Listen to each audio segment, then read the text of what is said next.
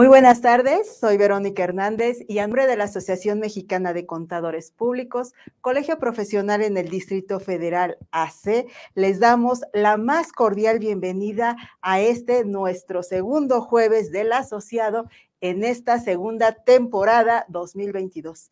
El día de hoy me encuentro muy bien acompañada por nuestro presidente del Consejo Directivo de este bienio, el maestro José Jesús Rodríguez Ambris. Muchas gracias, maestro, por, por acompañarme. Pues bien, les recordamos a todos nuestros asociados que nos están acompañando en línea que es sumamente importante que nos proporcionen su RFC, su nombre y su número de asociado allí en los comentarios, ya que serán acreedores a dos puntos externos para la norma de actualización académica 2022. No lo olviden, ahí en los comentarios escribir sus datos. Y en este segundo jueves del asociado tenemos en la parte técnica al doctor Juan Rubén Luis Santillán Alatriste, que nos impartirá el tema requisitos jurisprudenciales de las deducciones fiscales contemporáneas. El doctor Santillán Alatriste es abogado socio titular del área de litigio fiscal y laboral de la firma González, Salum y Asociados SC Cuenta con estudios de posgrado a nivel maestría y doctorado en materia administrativa, fiscal, laboral y penal. Y actualmente cursa un segundo doctorado en Derecho Fiscal de Litigio. Tiene una trayectoria de consultor empresarial, postulante y conferencista desde hace 25 años.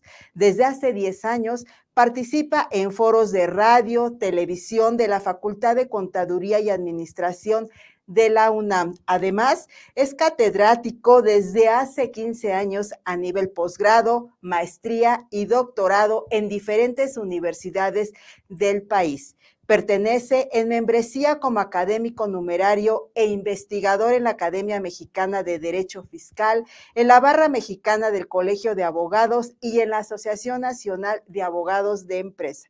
Actualmente escribe su ópera prima, La subcontratación laboral en México, un análisis de derecho comparado.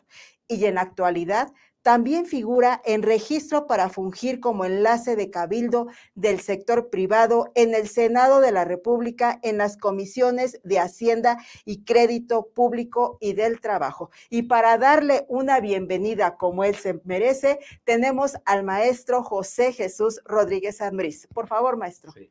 No, este, pues bienvenido, doctor este, Juan Rubén. La verdad, eh, para mí es un honor que hayas eh, aceptado la invitación y con todo este currículo, que tú traes, pues yo creo que nos vas a enseñar un poquito de esa grandeza que tiene.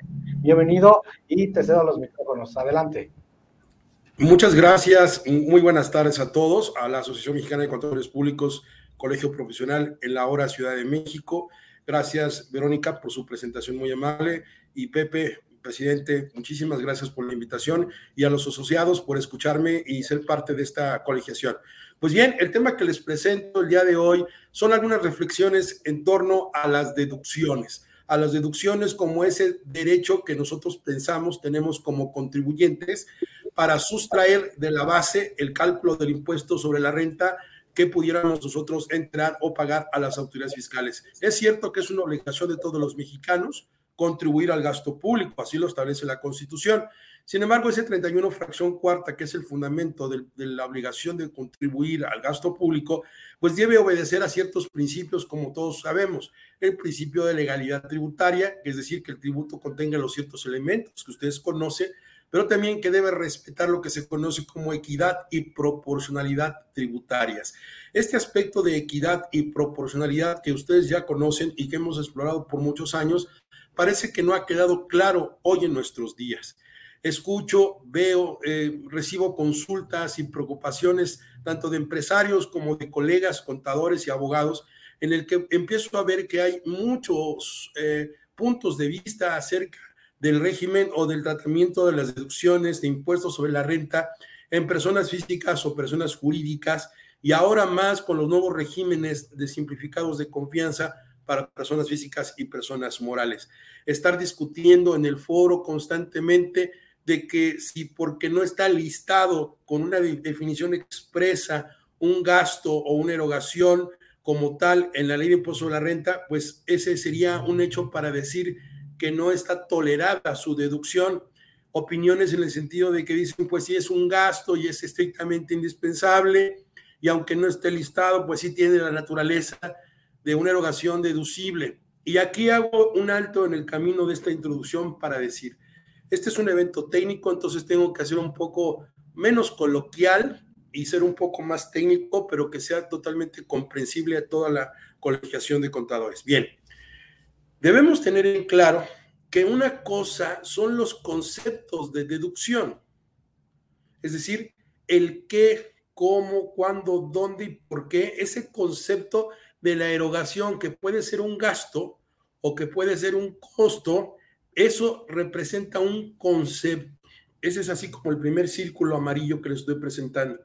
Y luego hay otro círculo verde en donde vamos a decir cuáles son los requisitos que la ley de impuestos sobre la renta establece para que esos conceptos de gasto o costo deducibles sean procedentes conforme a la ley. Ahí hay entonces dos círculos, el verde y el amarillo. El verde que me dice el concepto y este amarillo que nos está diciendo cuáles son los requisitos para deducir. Entonces, veo que se confunde muy seguido que los requisitos suplen el concepto de deducción y eso es un error.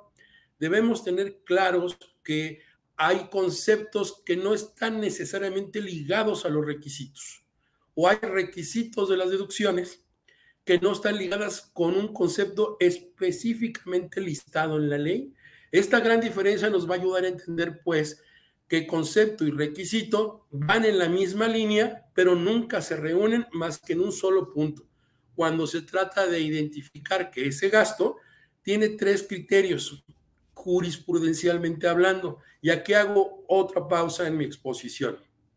Cuando yo le puse el título de requisitos jurisprudenciales de las deducciones contemporáneas, lo que me vino a la mente fue decir, a ver, existen requisitos legales, esos que están en la ley de impuestos sobre la renta lo que se establece por parte del artículo 27, por ejemplo, al impuesto a la renta o a las personas físicas, los requisitos que te dice una, una erogación, un gasto es deducible siempre y cuando cumplas con los siguientes requisitos, ¿no? que sea estrictamente indispensable, que se haga todo lo que ustedes conocen de requisitos, que no es el tema de enunciarlos porque ustedes son peritos en la materia, pero pensemos que los requisitos que están en esa ley de impuestos sobre la renta son designaciones del propio legislador son ley de impuestos sobre la renta y han estado por los siglos de los siglos, bueno, desde el 2002 y 2014 en la ley de impuestos sobre la renta, con los cambios que ha habido, esos requisitos han venido cambiando algunos, por ejemplo, que sea en transferencia bancaria, los pagos en efectivo con cierto limitante, eh, que estén relacionados con, con la contabilidad y algunas cuestiones que están en la ley y hasta ahí nos queda claro.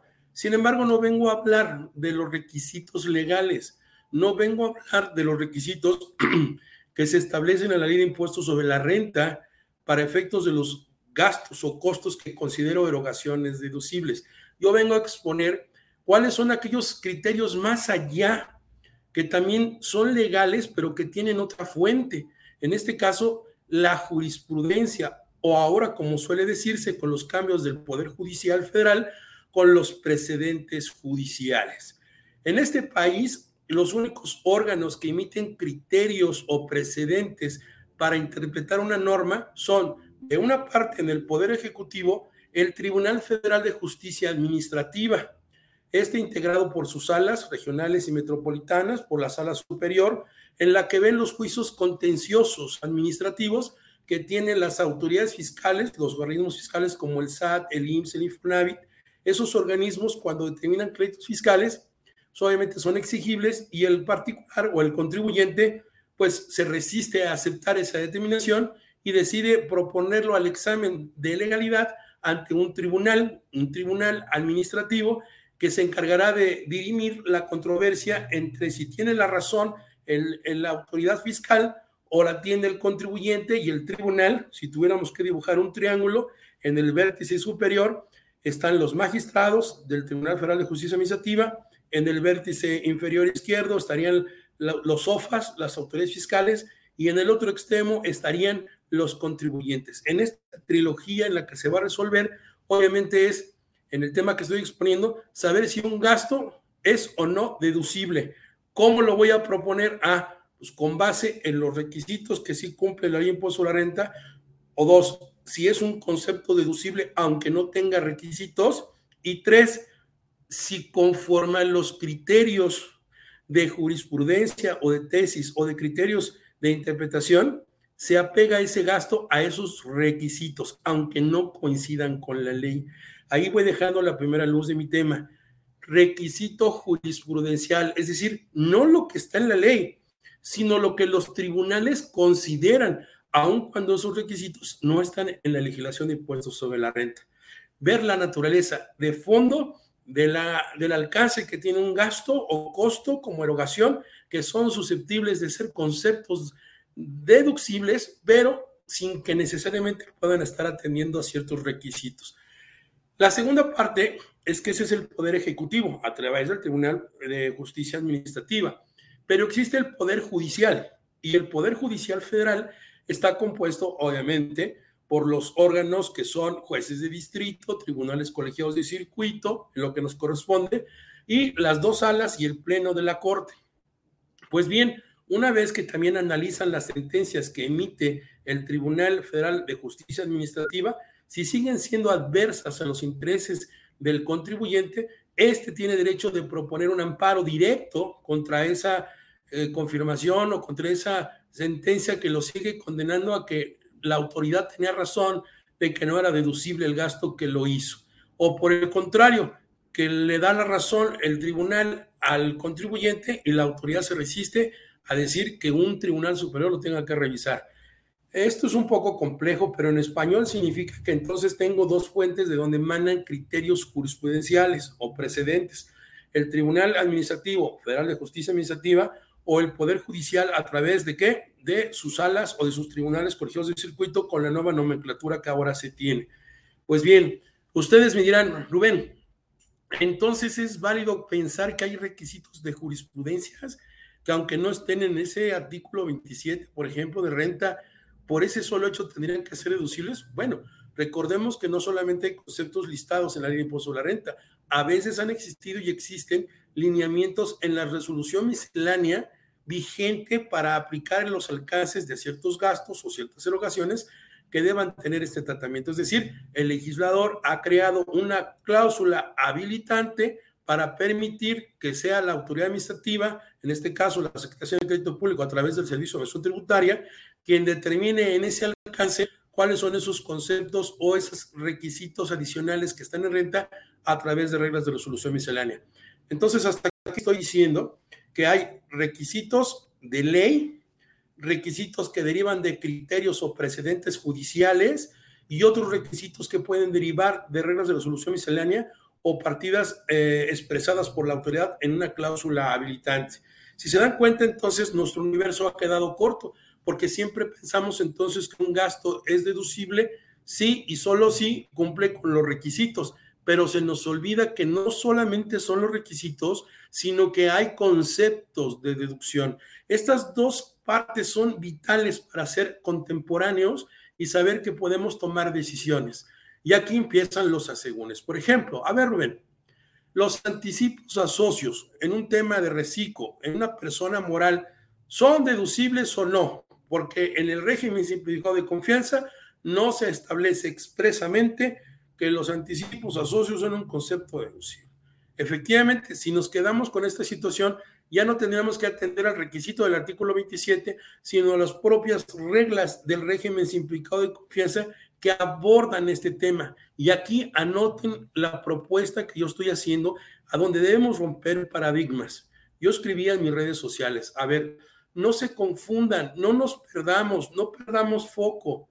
Una cosa es que dejes de estudiar y comprender el concepto de deducción y luego lo que vengo diciendo, que a fuerzas quieres meterte nada más en el tema de requisitos de deducción. Son las dos cosas juntas que en algún momento pueden coincidir, pero son diferentes en todo momento. El hecho de que el legislador no haya estipulado con nombre y apellido que los anticipos de socios en reciclo, personas morales, sea un elemento permisible de deducción, no significa que lo esté prohibiendo expresamente. ¿Saben por qué? Y aquí anoten esa parte. Porque en materia legislativa existen varios temas que no son para contadores, porque los tendríamos que estar haciendo los abogados, pero se los doy como herramienta para que sepan que tomen las mejores decisiones. Existe un tema que se llama silencio legislativo, olvido legislativo y omisión legislativa. Estos temas en el mundo coloquial se les conoce como lagunas, ¿verdad? Como recovecos legales que permiten la interpretación para decir, oye, ¿será en verdad que el legislador no quiso incluir los anticipos de los socios en el reciclo o se le olvidó o ni siquiera se acordó que tenía que expresar o es obvio que no lo haya insertado pero que se reconoce porque la naturaleza en otros regímenes pues, es totalmente tolerado. Si se dan cuenta, aquí viene la reflexión, desde mi punto de vista, eso fue un olvido legislativo, a menos que la autoridad se pronunciara pero en la exposición de motivos de la creación de este régimen no se abordó absolutamente nada. Y aquí es cuando empiezo a tomar partido en el tema de, entonces, tendría yo que acudir algunas jurisprudencias, algunos precedentes judiciales que me den luz en el camino para saber si puedo tomar la decisión, el riesgo bien administrado de asumir una partida como deducible, aun cuando uno no esté como concepto o dos, no tenga los requisitos. Hasta aquí es ese panorama general y le voy a sumar todavía un grado más de complejidad. Es cierto que hay partidas que deben tener ciertos requisitos muy particulares. Por ejemplo, que conste que se hayan hecho las retenciones de impuestos correspondientes, ¿no? Esa es una. Dos, que conste mediante la expedición de un comprobante fiscal en los casos que así lo señale o exija la ley. Esto de conformidad con lo que dispone el artículo 29 y 29A del Código Fiscal de la Federación, en los casos que se señale la obligación de expedir comprobante, como por ejemplo el artículo 99, cuando le impone a los patrones que por las remuneraciones que realicen deberá hacer las retenciones y expedir el comprobante respectivo. Pues bien, aquí hablo del CFDI, el comprobante fiscal digital por Internet, hoy en su versión 3.3, que convivirá hasta la entrada en vigor hasta mayo, la 4.0 y los complementos de pago y los complementos que hay en el CFD de nómina y toda esta cefedología. Se ha vuelto un punto importante de saber si hay erogaciones que tienen comprobante o que requieren de un CFDI para ser tales. Y esto es algo complejo estamos acostumbrados a que si no tienes FDI, de entrada la mente nos dice no es deducible, pero hay partidas, y ustedes lo saben muy bien, que no tienen un comprobante y no por eso dejan de ser un gasto. Entonces, hay que ir entendiendo técnicamente las diferencias, insisto, entre concepto y requisito. Concepto, requisito en la ley de impuestos sobre la renta y requisito por criterios o precedentes judiciales.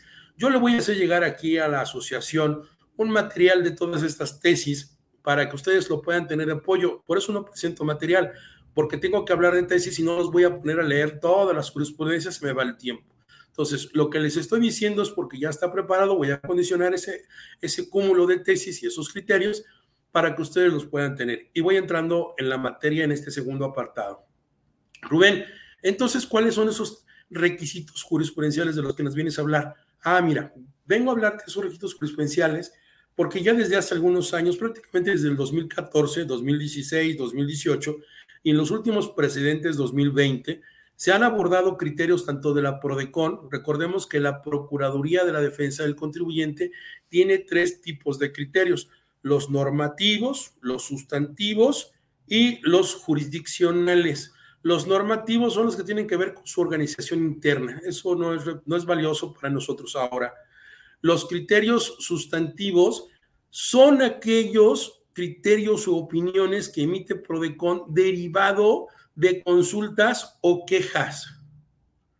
Fíjense, los criterios son derivados de, de, resoluciones a consultas o quejas. Y los criterios jurisdiccionales son aquellos criterios que logró obtener la PRODECON representando los intereses de los contribuyentes cuando fue a juicio con ellos. Esta información nos permite saber, es como ir tentando el agua, si está muy fría, si está muy caliente, si está tibia, cuál es la temperatura adecuada para tomar decisiones y considerar si un gasto será o no deducible ante la duda o ante la ambigüedad de la ley. Pensemos entonces que hoy no hay ningún solo juicio que haya resuelto el tema de reciclo. No hay juicios todavía que avalen si los pagos de servicios especializados en el régimen de subcontratación, de acuerdo al artículo 15D, que ahora incorpora otros requisitos que no necesariamente están en renta, sino que ahora aparecen en el Código Fiscal de la Federación, son deducibles o no. No hay juicios todavía, no hay abogados, no hay contadores, nadie tenemos un caso en el que se haya rechazado una deducción alegando que faltaron requisitos o conceptos con base en estos dos nuevos temas, la subcontratación de servicios especializados y el tema del reciclo. Por lo tanto, ¿qué es lo que nos debe acercar a tomar la mejor decisión? Pues entonces nos acercamos a escuchar a la gente que está en el medio, y no nada más ustedes o yo como ponentes, sino a instituciones como la Prodecon. La Prodecon nos va a ayudar entonces a entender en esos criterios jurisdiccionales que tampoco hay todavía, o en los sustantivos que son esos que nos vamos acercando en consultas o en quejas. ¿Queda claro? Hasta ahí hay una primera orientación de cómo debemos estar monitoreando cuáles son los contribuyentes que están yéndose a quejas o a consultas y qué es lo que el experto Prodecon, el defensor de contribuyentes, está resolviendo respecto a ese tema. Es importante tener ese termómetro, tener esa brújula de orientación de Prodecon, porque nos va a acercar a tomar la mejor decisión. A lo mejor nos fuimos si es deducible, pero vemos que toda la tendencia de los criterios de Prodecon nos están diciendo no lo es. No se va a sostener un juicio la deducibilidad. Será muy arriesgado tomar una decisión bajo este concepto. Entonces, ¿qué va a suceder? Pues entonces regreso, me acondiciono y si estaba haciendo deducible una partida, pues le doy get back y regreso y, soy previsor y, me, autocorrijo. Pero por el contrario, si yo no estoy haciendo deducible una partida y veo que el termómetro, la brújula orientadora de Prodecon y del medio dicen que hay juicios o elementos bastantes que nos acercan a un sí, pues entonces voy a dejar de, de, mantenerme negativo haciendo la no deducción y cambiar a deducirlo porque estoy controlando el riesgo, estoy viendo cómo se mueve el criterio tanto de órganos especializados como será Prodicon, que no es un tribunal, pero sirven de criterios orientadores para la toma de decisiones. Tampoco influyen, pero quiero decirles que son de calidad, porque la gente que está en Prodecon es gente especialista en materia fiscal. No son improvisados, comen, desayunan y cenan derecho fiscal tanto en consultas como en resoluciones. Y le voy a sumar a esto a los criterios de jurisprudencia o a los precedentes. Pero como todavía no hay casos, entonces me tengo que esperar que Rubén a que mi vecino o a otro contribuyente se lo ajusticien rechazándole la deducción y dice que cuando veas las barbas de tu vecino recortar, poner las tuyas a remojar, dice el adagio popular. ¿Tendría yo que estar haciendo eso? Pues sí, hay que estar de cerca para ver cuál va a ser la cercanía, ese close-up que va a tener la autoridad respecto a la toma de decisiones que vamos haciendo nosotros y poder autocorregirnos o mantenernos en la decisión que hayamos tomado. Pero se va haciendo más complejo cuando dices, oye Rubén, supongamos que no existe PRODECON, que nada más estamos tú como abogado, yo como contador, como expertos fiscalistas y tenemos que tomar una decisión en la empresa con nuestros contribuyentes. ¿Qué es lo que tenemos que hacer? Ah, bueno, entonces vamos a valernos de herramientas que en un juicio, desafortunadamente, en un juicio o en una aclaración ante un tribunal, él va a poder decir quién tiene la razón. Y aquí vienen los argumentos. Por eso el tema de hoy también, requisitos jurisprudenciales que nos sirven para apoyar el tema de las deducciones contemporáneas. Y cuando digo deducción contemporánea, me refiero a los temas en los que no hay claridad, como esto de los anticipos, los derivados de reciclo, los derivados de, perdón, de servicios especializados, y de aquellas otras partidas que se tienen que ver, por ejemplo, con la compra o adquisición de Bitcoin y algunos otros intangibles, ¿no? Y las peleas de siempre de que si es un gasto o es una inversión. de que si es acumulable o no, que si es objeto, que si puede ser deducible, que si tengo que retener. Toda la mecánica de extensión, acumulación, grabado, etcétera, en objeto, todas estas cuestiones de los eventos de tributo se ponen en juego hoy en día. Por lo tanto, las reflexiones que a mí me sirven para decirles en esta tarde es, uno, debemos tener así grabado acá arriba, lo he dicho y lo vuelvo a decir, las deducciones desafortunadamente no son un derecho constitucional. O sea, no son como que un derecho de los contribuyentes, ¿saben? Esto significa que tendríamos muy poca pobreza jurídica para poder ir a alegar a un tribunal que la autoridad no está respetando el derecho reconocido para la deducción de una partida o porque se le olvidó en esa omisión legislativa o en ese silencio legislativo contemplarlo porque las deducciones en su naturaleza son como derechos, sí, reconocidos, son como gracias o concesiones que el gobierno, el Estado, le da a los contribuyentes en dos sentidos, dice la jurisprudencia. Deducción, deducciones estructurales y las no estructurales. Eso es lo que dice un precedente judicial. La jurisprudencia dice, hay que aprender a distinguir la funcionalidad entre las estructurales y las no estructurales.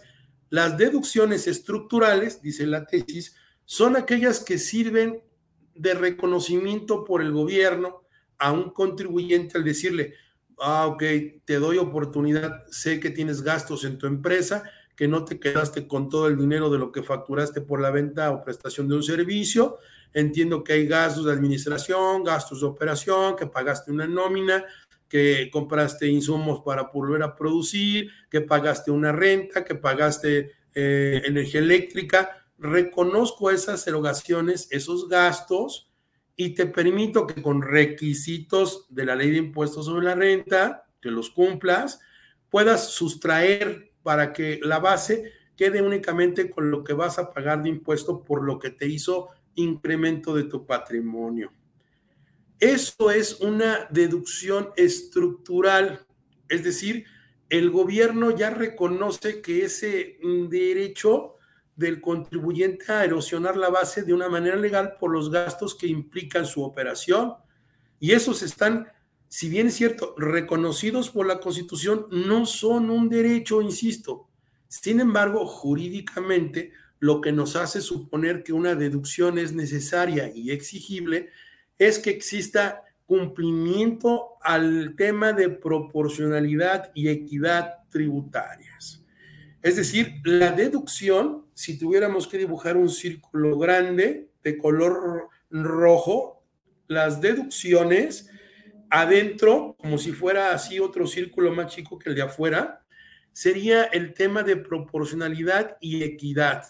Es decir, no podríamos hablar de deducción sino como una forma de que el gobierno es el medio a través del cual reconoce que la forma de pagar tributo proporcional y equitativa es tomando en cuenta a que yo no me quedo con ese dinero que representa en verdad un gasto y que voy a hacer deducible con los requisitos que imponga la ley. Y de otra parte están las deducciones no estructurales, dice esta tesis. Las deducciones no estructurales, dice, son aquellas que se conceden o se reconocen por el gobierno, pero que tienen un fin específico para incentivar una actividad económica, para proteger a un sector productivo, para cierto grupo de contribuyentes, y entonces hace una mención especial de una deducción no estructural, es decir, como excepcional solamente para este ejercicio fiscal o solamente para este grupo de, agropecuarios o del sector primario en los ágapes, por ejemplo. Esas deducciones no estructurales están reconocidas igual por el legislador. Y aquí voy con el mismo tema. Estoy hablando de requisitos jurisprudenciales, pero cierro este segmento. También es importante establecer que dentro de las jurisprudencias y los precedentes que hay, para mí como abogado hasta el día de hoy, me han servido una o dos o tres criterios, pero una que es muy medular y es con la que tomo decisiones y yo se las comparto a ustedes que siempre lo he dicho. Hay tres criterios que tiene hoy en jurisprudencia la Suprema Corte de Justicia para decir que una erogación es deducible, y aquí lo quiero decir, lo subrayo, con o sin requisitos fiscales enunciados en impuesto sobre la renta, es decir, sin cumplir lo que está expresamente ahí, cuando uno dice en español, cuando esa erogación que hayas realizado como gasto o como costo esté íntimamente vinculada al objeto social de, de, tu empresa, cuando tenga que ver con el acto o actividad preponderante de esa persona física o de esa actividad empresarial que estás realizando. Si tú realizaste una erogación que tiene que ver con lo que tú haces o con lo que tú te dedicas, palomita, ya tienes el primer requisito jurisprudencial. Segundo, el segundo requisito jurisprudencial en esa tesis dice, ah, ok, es deducible si me compruebas que esa erogación, de no haberla realizada, la, marcha del negocio hubiera colapsado la razón de ser de la empresa, tu compañía o tu actividad no tendría una lógica de ser porque entonces pues nadie se instituye para no ganar nada. Todos buscamos la feccio, la, sociatis, que es decir, me busco en sociedad o busco una actividad precisamente para tener una actividad preponderante o lucrativa. Entonces, este segundo criterio dice, si tú no hubieras hecho ese gasto, hubieras, hubieras considerado ese costo, es claro que entonces tu razón de ser como contribuyente o como persona comerciante o actividad empresarial o, para lo que te constituiste, pues entonces se colapsa, se paraliza, ya no puedes seguir. Es claro que si yo no te dejo comprar porque te inhibo la deducción, si ya no te dejo comprar materia prima, como que para qué, ¿verdad? Si te prohíbo tener mano de obra, pagar nómina y no, no tienes elementos humanos para producir las máquinas, pues como que no, ¿verdad? Entonces, el Estado dice en ese segundo criterio jurisprudencial, si la erogación no se hubiera realizado, hubiera provocado el colapso de la marcha del negocio o hace nula la razón lógica de su existir. Y el tercer requisito jurisprudencial, que esto no está en la ley, insisto, es si la erogación que realizaste, ya sea como gasto o costo, esa erogación que hiciste deducible, te permitió o te permite la generación u obtención de ingresos, entonces desde esta Suprema Corte de Justicia justifico que es deducible. Entonces son tres criterios que a mi forma de ser son los que debemos tener aquí en la mente grabados así en nuestra oficina y decir las tres preguntas. A ver, los anticipos de socios en un régimen simplificado de confianza, aunque no estén expresamente en la ley, y aunque no tuvieran los requisitos, obvio, porque no está listado como tal, me hago la primera pregunta. ¿Tiene que ver con el giro, el objeto social o la, actividad comercial o productiva o de servicios de ese cliente?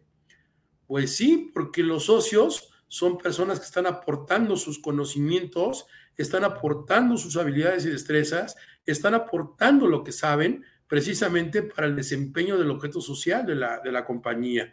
Por lo tanto, sí cumple el anticipo socio en reciclo, sí cumpliría desde mi punto de vista con este requisito jurisprudencial. Segundo, que de no haber realizado la erogación colapsa la empresa o la marcha del negocio. Claro, oye, si no le doy anticipos a los socios, pues ellos no tienen de qué vivir, no tienen de qué cubrir sus necesidades alimentarias o alimenticias con los suyos, no tiene cómo comer, dónde pagar renta, dónde vestirse, dónde trasladarse, dónde atenderse.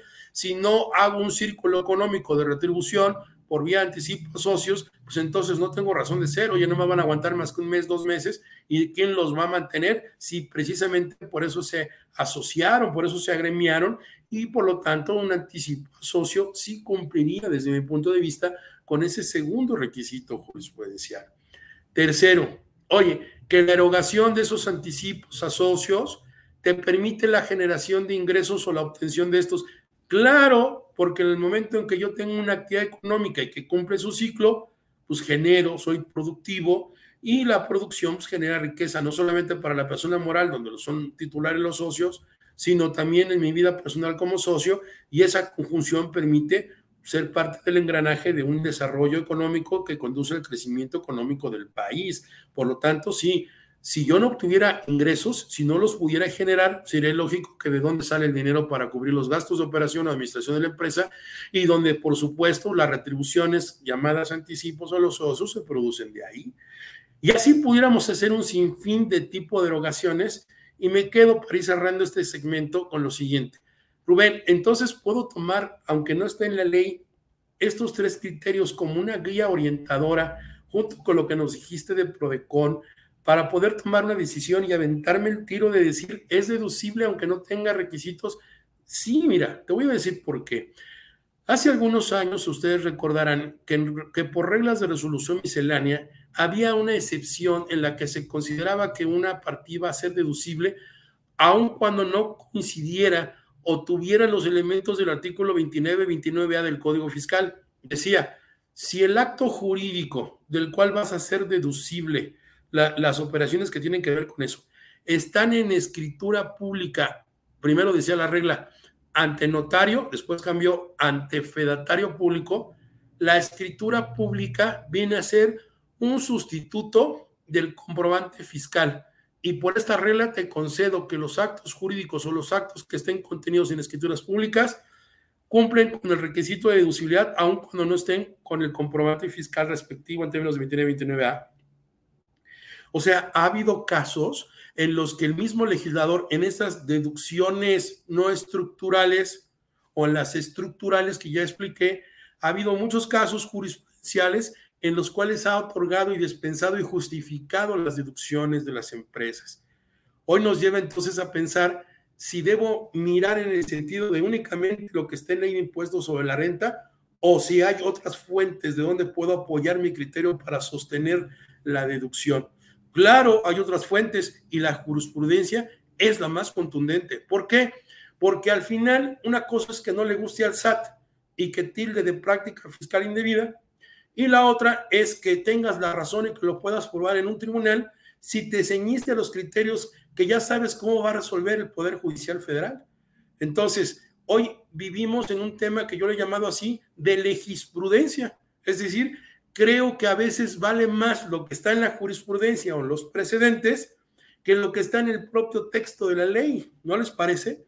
No estamos todos a la expectativa de lo que opina la revista del Tribunal Federal de Justicia Administrativa con los criterios que publica mensualmente, que no estamos cada viernes atentos a los criterios que emite el, el, semanario judicial de la Federación, que no estamos leyendo en revistas y en foros y hablamos siempre de tesis y precedentes, sin importar lo que esté regulado en la ley impuesto a la renta. Claro, porque lo que está legislado a veces no está completo, sufrió olvidos legislativos, silencios legislativos, omisiones legislativas, y eso es un defecto en la ley que se puede reclamar. Y esa es una de las propuestas que yo hago. Tengamos, tengamos que reunirnos los que tengamos que estar y pugnar desde nuestros eh, oficios, desde nuestros escritos, desde nuestras posiciones como contadores, contadoras, abogados, abogadas, clientes, contribuyentes, todos, y hacer valer el derecho que tenemos si bien, como lo dije, con una ligera amenaza de que no es un derecho constitucional, sí una forma de exigir en legalidad la capacidad contributiva y reconocerlo en la proporcionalidad y equidad, que eso sí son derechos derivados del 31 fracción cuarta de la Constitución. Eso sí lo podemos exigir y sí lo podemos defender. No olvidemos que los actos de autoridad son totalmente distintos a lo que está en las leyes regulado. Cuando atacamos un acto de autoridad, lo atacamos por legalidad. Pero aun cuando la autoridad hace lo que la ley señala, aunque la ley es ley, es injusta a veces e ilegal. Pero cuando hablamos del alcance de la naturaleza de la ley, la ley puede ser inconstitucional o inconvencional. Y esto, de acuerdo al tercer párrafo del artículo primero de la Constitución, todas las autoridades están obligadas a respetar los derechos humanos que reconozca la Constitución o que deriven de otros ordenamientos en proporción a lo que desde el 2011 se ha permitido en una protección garantista en nuestro derecho mexicano. Finalizo con este segmento. Fíjense, hoy en día estoy diseñando algún tipo de, de ideas de optimización en las nóminas estoy resurgiendo el tema de la previsión social que no sea previsión social y de las formas de poder sostener la deducción de los riesgos de trabajo que antes estaban regulados en la fracción segunda del artículo 109 de renta y que le permitían a las empresas tener una optimización muy cómoda para hacer llegar ingresos exentos a los trabajadores y que eran deducibles porque estaban esos acuerdos en contratos colectivos, guardaban cierta proporcionalidad que exigía el 109 y porque además había dictámenes médicos. Y el SAT no tardó en ese entonces a emitir el famoso criterio número 12 de práctica fiscal en mi vida al decir que la indemnización por uso de trabajo en las empresas pues no era procedente porque no había una constancia o un certificado que avalara esa incapacidad por instituciones del sistema de salud. Hoy, cuando escucho la norma 035, la 036 de ergonomía y el anteproyecto presentado antier por Luisa Alcalde en el tema de teletrabajo, todo lo que tiene que ver con factores de riesgo psicosocial derivados del artículo 330J de la ley del trabajo publicado en enero pasado, me hace pensar si puedo volverme a enfocar en el capital humano como un objeto en el que voy a proteger su integridad de salud mental y corporal que conduzcan a la productividad. Sin embargo, cuando paso el filtro de esta idea, me encuentro con la fracción 30 del artículo 28 de la ley de impuestos sobre la renta que aborda los conceptos no deducibles. Y fíjense, hace rato decía, qué absurdo es pensar que todos los requisitos de deducción nada más están en impuestos sobre la renta. Mentira. Ya vimos que hay una excepción y gigante con toda la falta de técnica legislativa que nos ayuda al argumento que les estoy exponiendo. Hoy, el artículo 15D del Código Fiscal de la Federación, sí, repito bien, del Código Fiscal de la Federación, tiene requisitos de deducción que no están en renta y eso es como que con, contra natura, ¿no creen?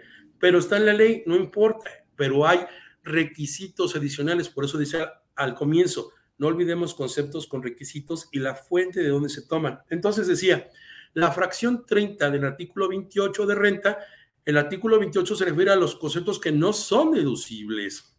Pero si ustedes leen con detenimiento esta noche ese artículo 28, fracción 30, o el artículo 28 primero y luego la fracción 30, se van a dar cuenta que hay conceptos no deducibles y sí deducibles.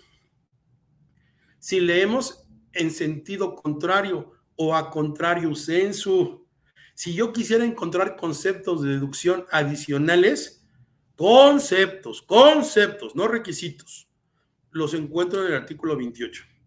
A donde dice que no, ahí hay muchos sís. Y nada más hay que saber interpretar, tener técnica de interpretación y saber que puede sacar muchísimos de los cuales ustedes son expertos y saben a qué me refiero con todos sus conceptos.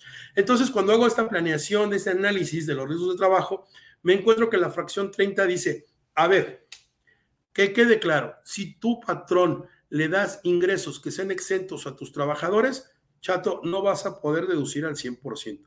Te ofrezco, con las mecánicas que establezcan en reglas, el factor punto 47 o punto 53. Significa que por cada 100 pesos que le des a un trabajador, por cada 100 pesos que le des que para él no pague impuesto porque esté exento, nada más te voy a permitir deducir pues los 47 pesos o los 53 que correspondan. Por lo demás, pues, tienes que amortiguar la no deducibilidad y tienes que pagar impuesto. ¿Qué, ¿Qué cosa tan más absurda y más injusta? ¿Por qué?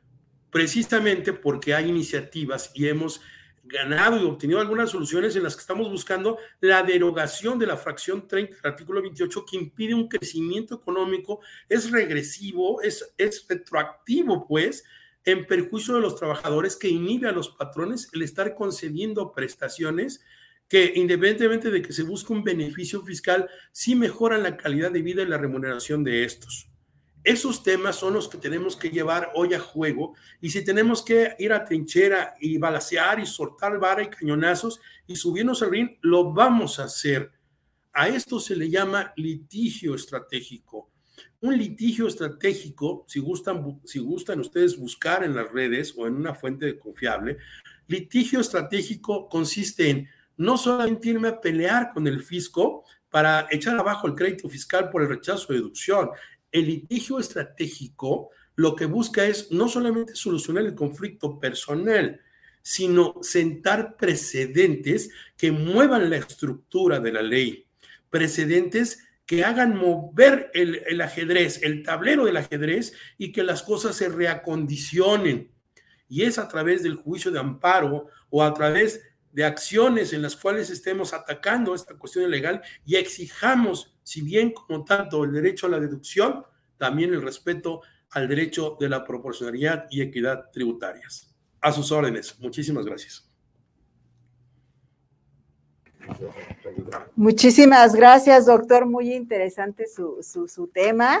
Y pues bueno, tenemos una serie de comentarios, lo han felicitado muchísimo, incluso pues nos piden que lo invitemos aquí como ponente para dar nuestros cursos en las instalaciones.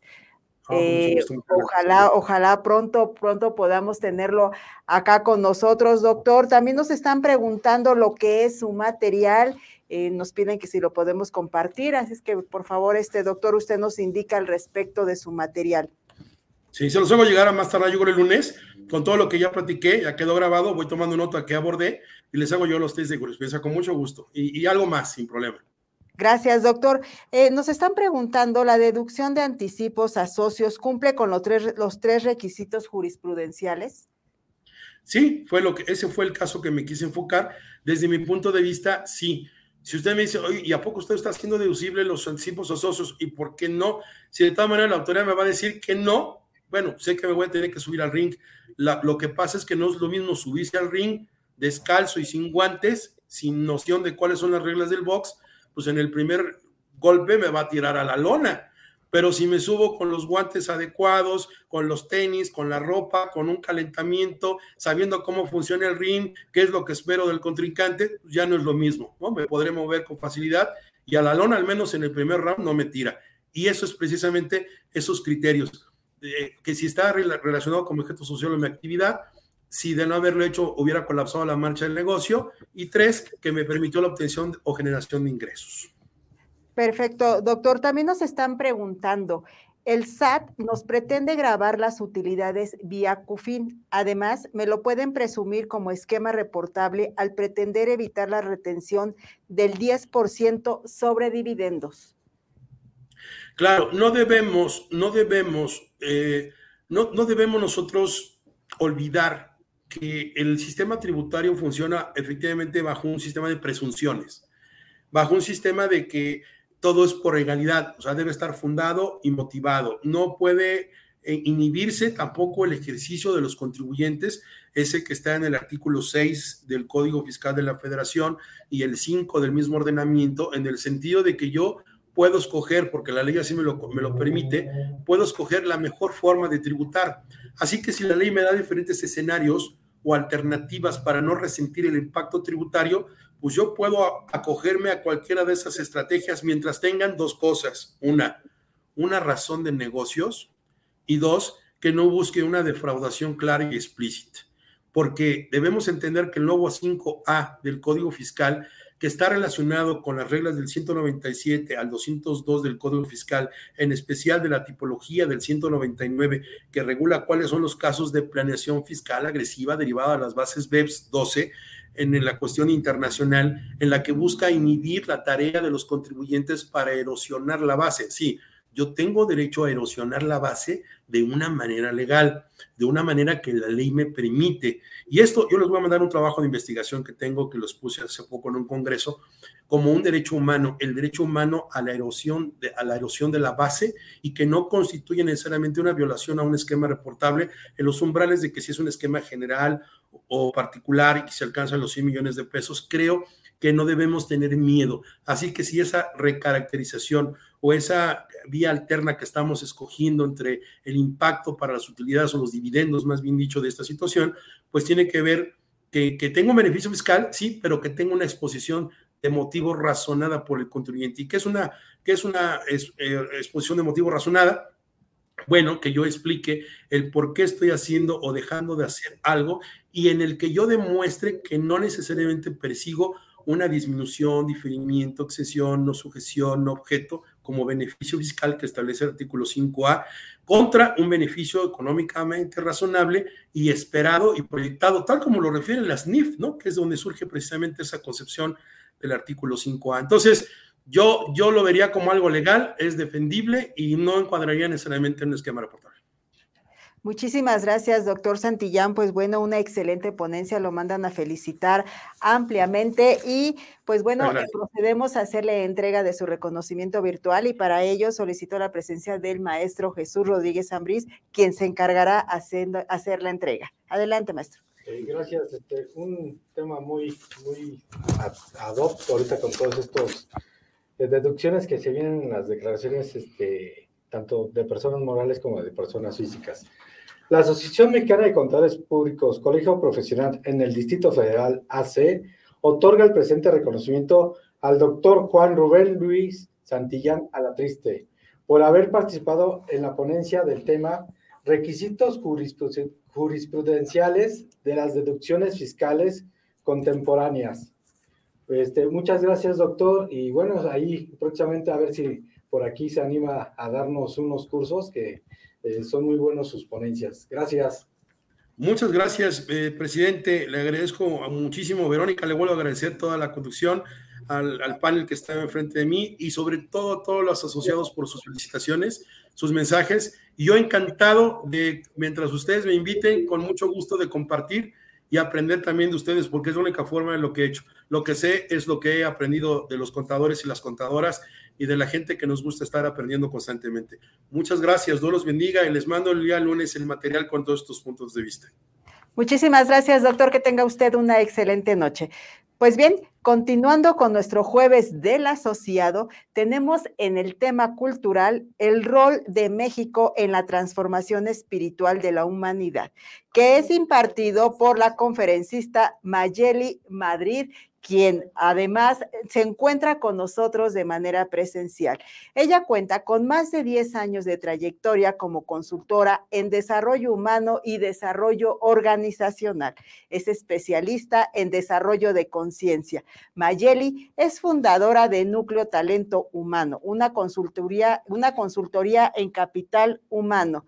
Además de enfocarse en servicios a empresas y personas, se ha dedicado a desarrollarse en temas espirituales, buscando la forma de contribuir con el crecimiento humano a través de desarrollo de conciencia. Es conferencista, escritora y creadora en la zona mágica. Y además, bueno, pues como les comenté, tenemos el honor de tenerla aquí en nuestra adorada asociación.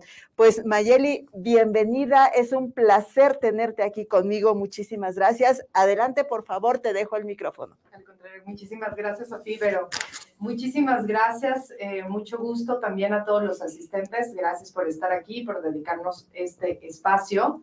Y hoy eh, quiero compartir con ustedes un tema que a todos los mexicanos debería de, interesar o atraer, que es el rol de México en la transformación espiritual de la humanidad. Y bueno, si me, ¿me ayudan con la presentación. Sí, claro que sí. Ok.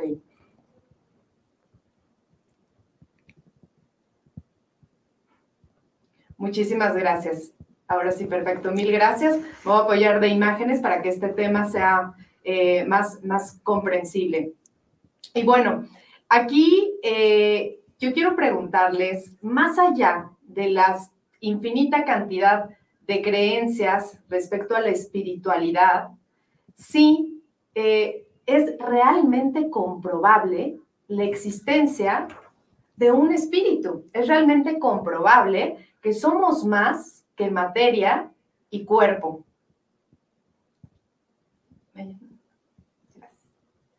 Bueno, si somos más que un conjunto de materia que muere un día y nace otro. Y la realidad es que esto hoy, gracias a la ciencia, lo podemos comprobar. Desde el modelo estándar que nos comparte la física, que es el modelo estándar, el modelo estándar es uno de los pilares de la física moderna. Este modelo estándar nos indica que el universo está compuesto por mucho, por un 4% de materia y más de un 96% está compuesto de energía. Vamos a comprender en este tema que la energía es la capacidad que tiene un cuerpo para realizar un movimiento o trabajo, ¿ok? Lo que quiere decir que entre más energía tenemos, tenemos más capacidad de realizar y de hacer cosas. E, esta es la interpretación que nos da también la física acerca de la energía. Energía es una gasolina, energía es una fuerza, por supuesto. Y bueno, en el ser humano también, así como el universo está compuesto por mucho de un 4% de materia y más de un 96% de energía, el ser humano también. Es por mucho esto que conocemos, que podemos percibir como cuerpo humano, es por mucho un 4% y más de un 96% es energía somos energía, que tiene que ver también con la parte espiritual. Y más de un 96% de esta energía se divide en distintos tipos eh, de, de información, de frecuencia, ¿ok? Mientras más alta es la frecuencia de nuestra energía, tenemos más capacidad para infinidad de cosas. Tenemos más capacidad para influir en nuestra realidad, para manifestar o para hacer realidad también nuestras intenciones, nuestros deseos, las cosas que queremos, llevar a cabo todo aquello que nos proponemos. Y bueno, desde, desde este momento vamos a empezar a definir que el universo, como lo decía de, eh, en el siglo pasado, el inventor y uno de los más grandes genios que yo considero ha tenido la humanidad, Nikola Tesla, y él nos decía que si queremos entender el universo, deberíamos pensar en términos de energía, frecuencia y vibración. Asimismo, la conciencia humana es también energía, frecuencia y vibración. Muchas gracias. Y bueno, ¿qué es la frecuencia vibratoria? Para que podamos comprender un poco más estos términos, les eh, em, vamos a explicar al movimiento de esta energía, que es todo este campo electromagnético que ya pudieron, pudimos observar en esta imagen, que es lo que desprende eh, el cuerpo humano, a toda esta energía, a su movimiento se le llama vibración y a la intensidad de esta energía se le llama frecuencia. La frecuencia es la cantidad de veces que una onda, como la pueden ver aquí en esta imagen, oscila de arriba abajo en un minuto. Mientras más alta es la frecuencia vibratoria, más alto es el nivel también de energía. Recordemos otro de los principios que estudiamos en la física, que nos decía que la energía no se crea ni se destruye, únicamente se transforma. Asimismo, nosotros los seres humanos tenemos también la capacidad de elevar nuestra frecuencia vibratoria y nuestra conciencia. ¿Para qué? Naturalmente para convertirnos y convertir nuestra vida, convertirnos en seres más brillantes y convertir nuestra vida en aquello que nosotros deseamos, que anhelamos, que queremos. Y bueno, desde una interpretación personal, ¿qué es la conciencia? Es la lente a través de la cual percibimos e interpretamos el mundo que nos rodea, así como una concepción de nosotros mismos. Y así, en la conciencia también existen diversos estados o niveles de conciencia.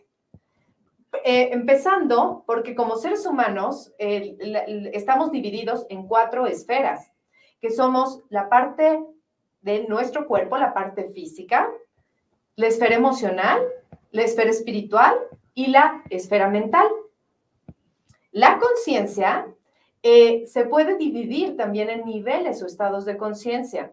Si aquí hay alguien que alguna vez haya hecho quizás alguna terapia, acudido con algún psicólogo, eh, recordará que bajo un estado de trance, ya sea a través de hipnosis, a través de meditación, lo que hacen los especialistas es crear cambios y reprogramaciones en nuestra conciencia precisamente para sanar traumas, para resolver ciertos problemas, conflictos, patrones y demás. Existen los estados comunes que eh, por estos pasamos todos los días, que son la vigilia y el sueño. La vigilia es este estado en el cual estamos interactuando en una realidad. El sueño, pues bueno, sabemos que es, el estado donde estamos dormidos. Y eh, también existen los niveles. Hoy se escucha mucho hablar acerca de los niveles de tercera dimensión, cuarta dimensión, quinta dimensión y cuál es la diferencia entre este tipo de dimensiones.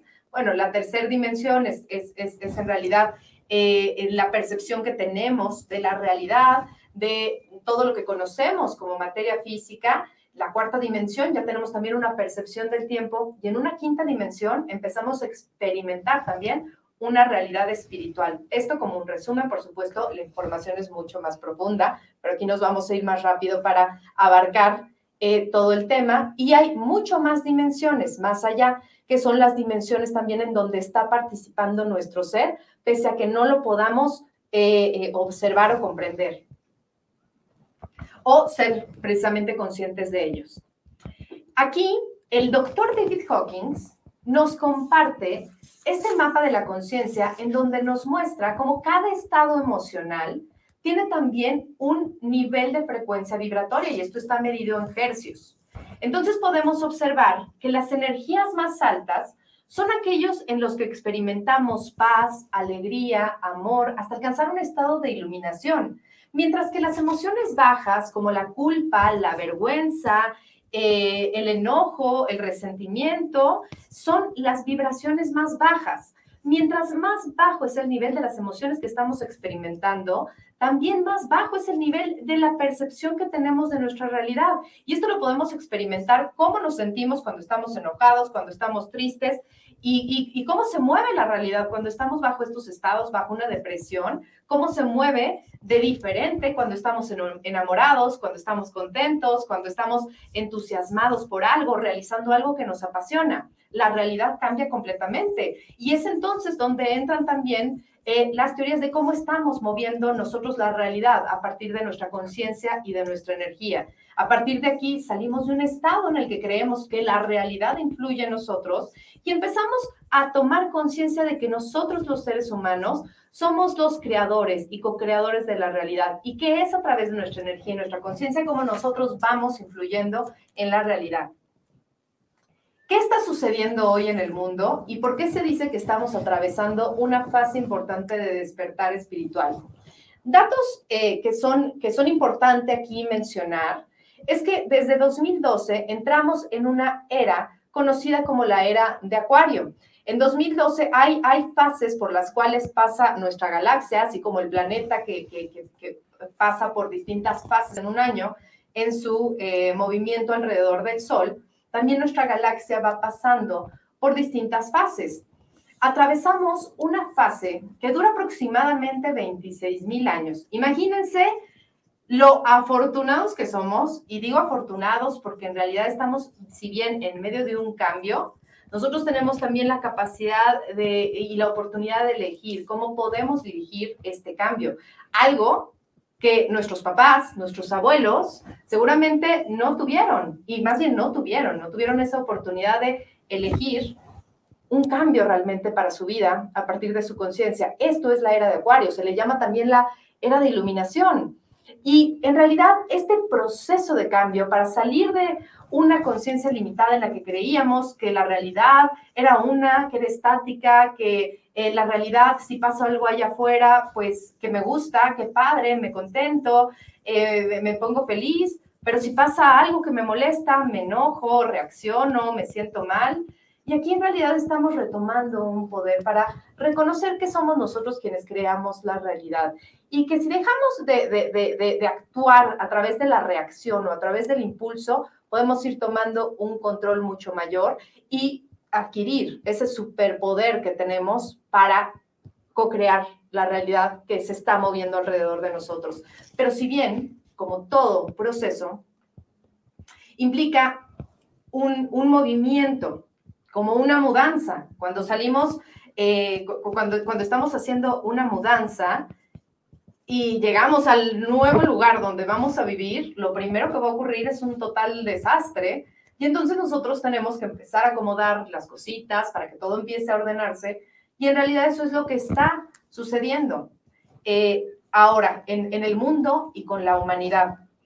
Es por esa razón que hoy y sobre todo en los últimos dos años, pues estamos percibiendo también eh, cosas que parecen una locura, que nos están sacando de nuestra zona de confort, que nos están enfrentando a cosas que probablemente muchos no queríamos o no, eh, que habíamos venido evadiendo, que no queríamos enfrentar a nivel personal, a nivel eh, de nuestras familias, a nivel de nuestra vida, inclusive a nivel de nuestros trabajos y cómo la vida, el mundo se está moviendo. Están pasando cosas en el mundo que realmente eh, nos, nos están llevando, nos están orillando a transformarnos, a pensar de una forma diferente. Inclusive hoy podemos ver lo que está pasando en, en, Europa, qué está pasando con Rusia, con Ucrania. Todo esto es parte de un movimiento en el cual, si bien guerras han existido durante toda la historia de la humanidad, hoy también estamos conectados y hoy incluso es reconocer que tenemos también la capacidad a nivel energético de influir y de influir de forma positiva para poder incluso detener una catástrofe de este tipo. ¿Cómo?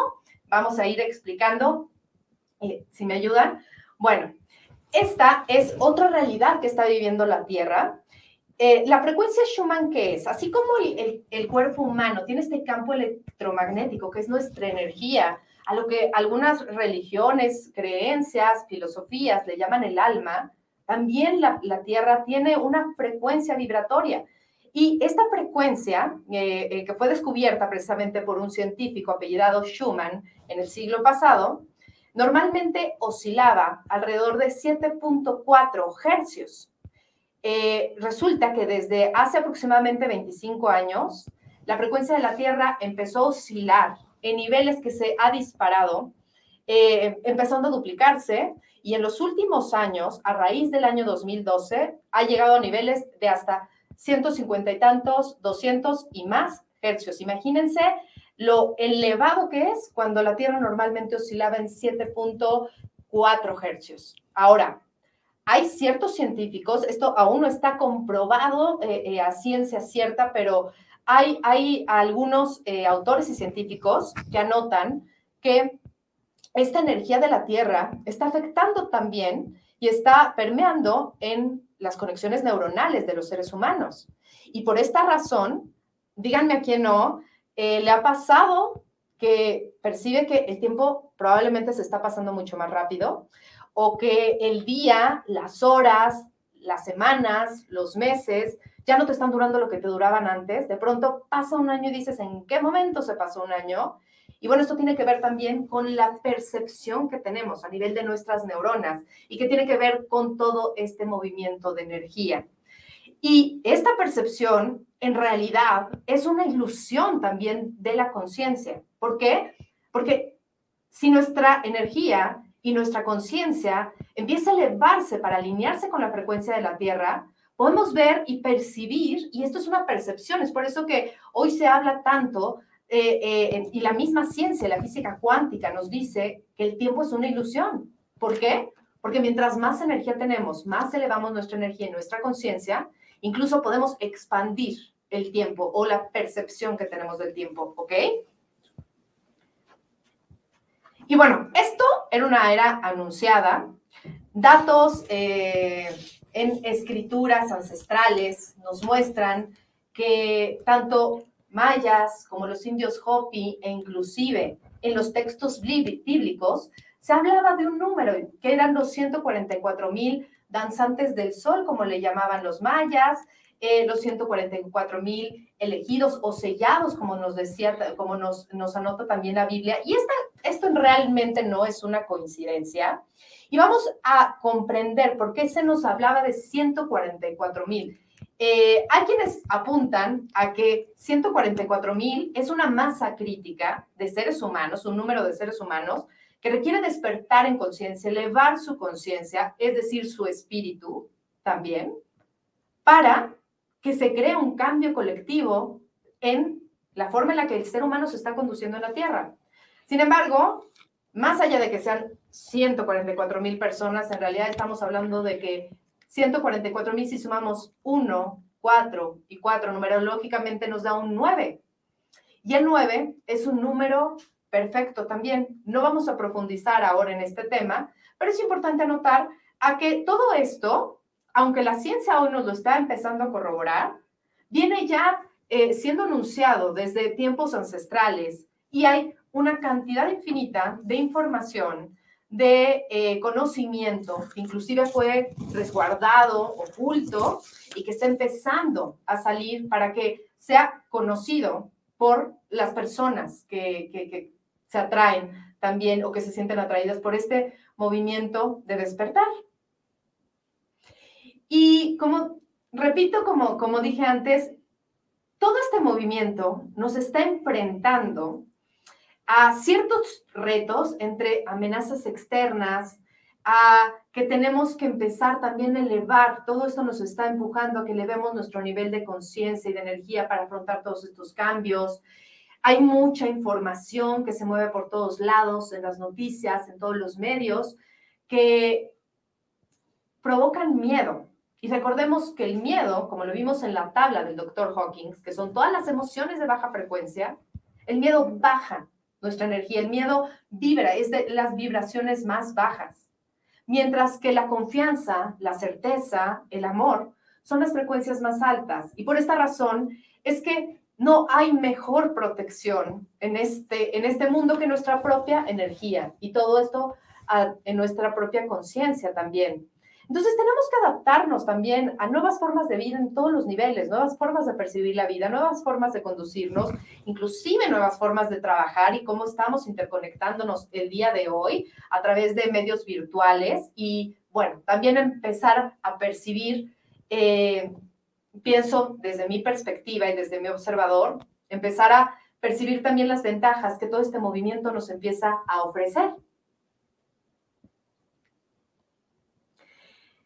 Y ahora sí, el tema que, compete al movimiento de despertar espiritual de México. Primero que todo, eh, cómo nuestro México es un lugar, este es un centro energético para este despertar. A nivel energético es como si estuviéramos hablando de que en nuestro país se encuentra un chakra de la tierra. Y no es casualidad tampoco que la palabra México provenga del náhuatl, que significa luna, ombligo y lugar.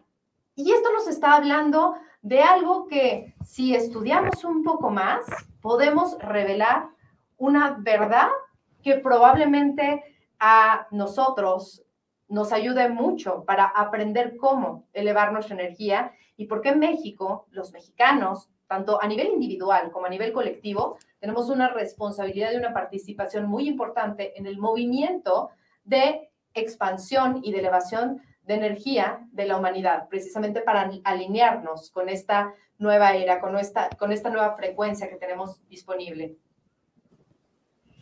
Y todo esto tiene que ver mucho con la energía femenina. ¿Qué es la energía femenina? Pues si bien está representada en nuestra cultura, eh, con arquetipos como el volcán Ixtaccíhuatl, la mujer dormida, con Coyolxauhqui, es la luna. La luna es la representación de la energía receptora, de la energía femenina. Y con esto no quiero decir que, la energía femenina eh, eh, únicamente sea de mujeres. En realidad, los sistemas energéticos de los seres humanos, en todos los sistemas energéticos, existe la parte femenina y la parte masculina mujeres tenemos una composición en nuestra energía e inclusive a nivel hormonal y de nuestros eh, transmisores o nuestra química, que somos parte también, tenemos neurotransmisores y, hormonas masculinas. Asimismo, los hombres también tienen eh, una producción de hormonas femeninas, estrógenos y demás, claro, cada uno en una composición diferente de acuerdo a su género. Pero esto es importante que lo sepamos precisamente para que aprendamos, ya sea, ya sea que seamos mujeres u hombres, a equilibrar nuestra energía. Y esto tiene que ver con los sistemas de energía, que así como en una bombilla, se requiere un polo positivo y un polo negativo, así como un filamento para crear la luz. Recordemos también cómo está compuesta la materia, desde lo más diminuto que hoy conocemos, el átomo, o bueno, más, hay todavía un poco más allá descubierto después del átomo, pero hoy nos vamos a enfocar en la composición. ¿Y quién recordará que nuestras clases de física nos enseñaban que el átomo se compone de un protón, de, uno, de un eh, neutrón y de un electrón?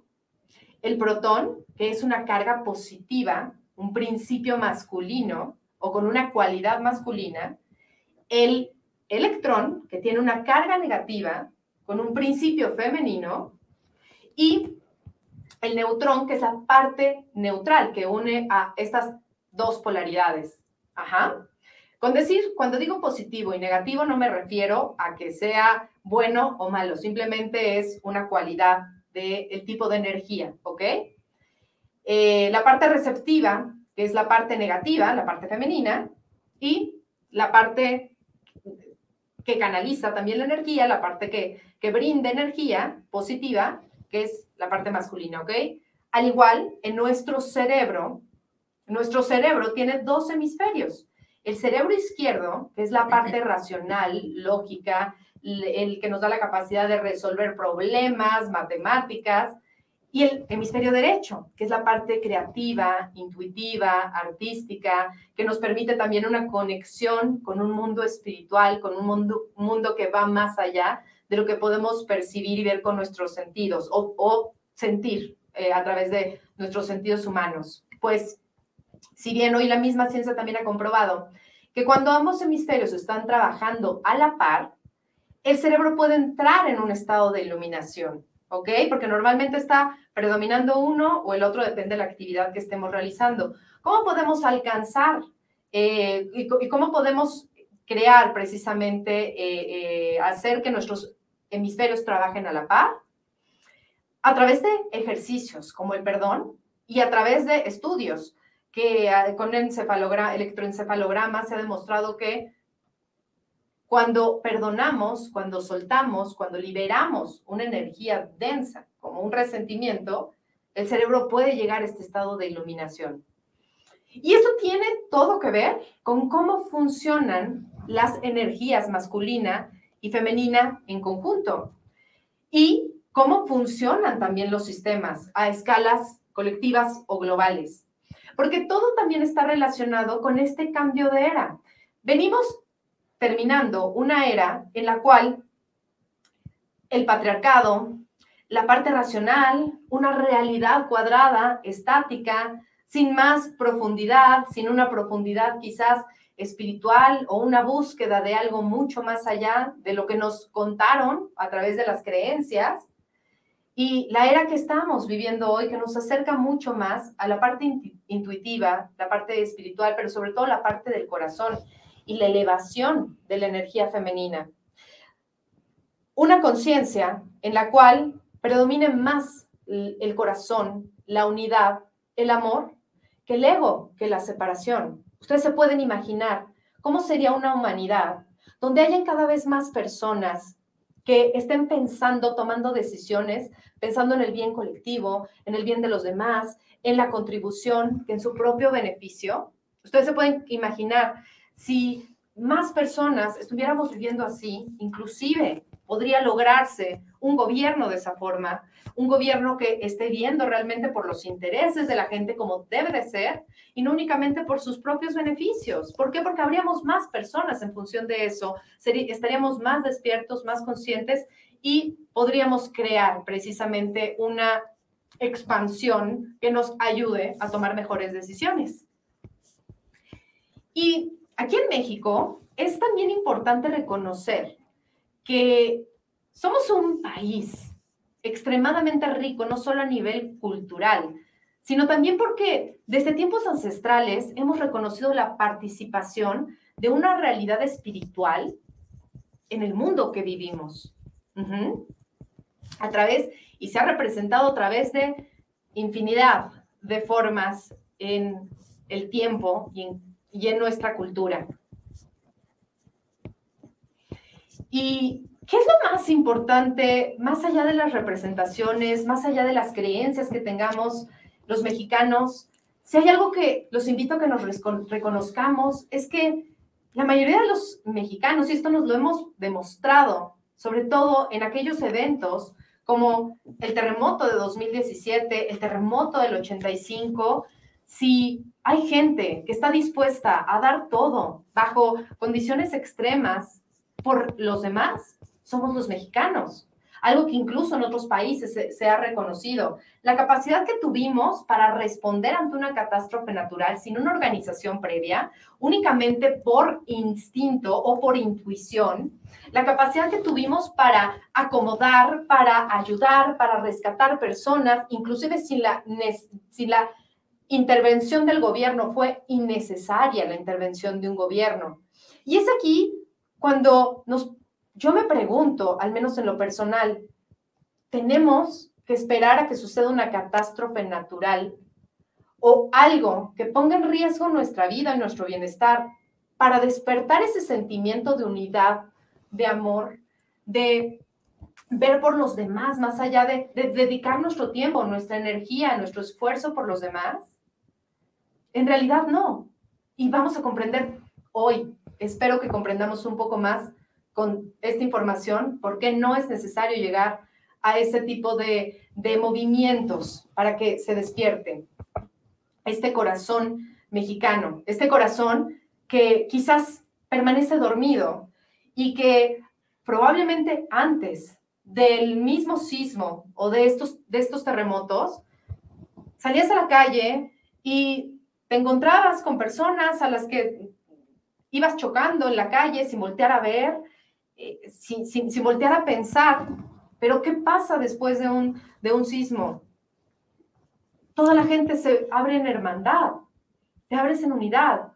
Ya no es el rico, el pobre, el que sabe, el que no sabe, el que tiene, el que no tiene, el que es eh, blanco, moreno, amarillo, azul, hombre, mujer, niño, niña. Todos somos una familia. Y esa es la energía precisamente que requerimos ir despertando, despertando nuestro corazón a nivel individual para lograr elevar nuestra energía a nivel individual y con esto contribuir también a una expansión de conciencia, porque esta energía se puede expandir hasta abarcar el mundo entero. Y también vale la pena los invito, aquí les pongo algunos títulos de unos libros, porque vaya, en una hora no tenemos todo el tiempo para explicar un tema tan extenso, tan rico, tan profundo, pero vale la pena estudiar la historia profunda de nuestro México. Les dejo aquí algunos, eh, algunos temas creo que es muy importante que sobre todo en nuestra época rescatemos. Esto es un legado de autores como Antonio Velasco Piña, eh, eh, eh Ayocuan, eh, que nos habla de personajes como Regina, que nos habla también de una verdad acerca de nuestro México, Ayocuan, en, en, en el libro La mujer dormida debe dar a luz, una revelación impresionante que viene desde el Tíbet, que nos habla de datos, información que creo que hoy estamos listos para recibir y para hacer de todo esto, de todo este conocimiento, algo propio, algo que llegue a nuestro corazón, algo que nos ayude a despertar nuestro corazón, precisamente para que a nivel individual logremos elevarnos, logremos elevarnos a la mejor versión de nosotros mismos y podamos construir esa vida también que deseamos y que es posible lograr. Y eh,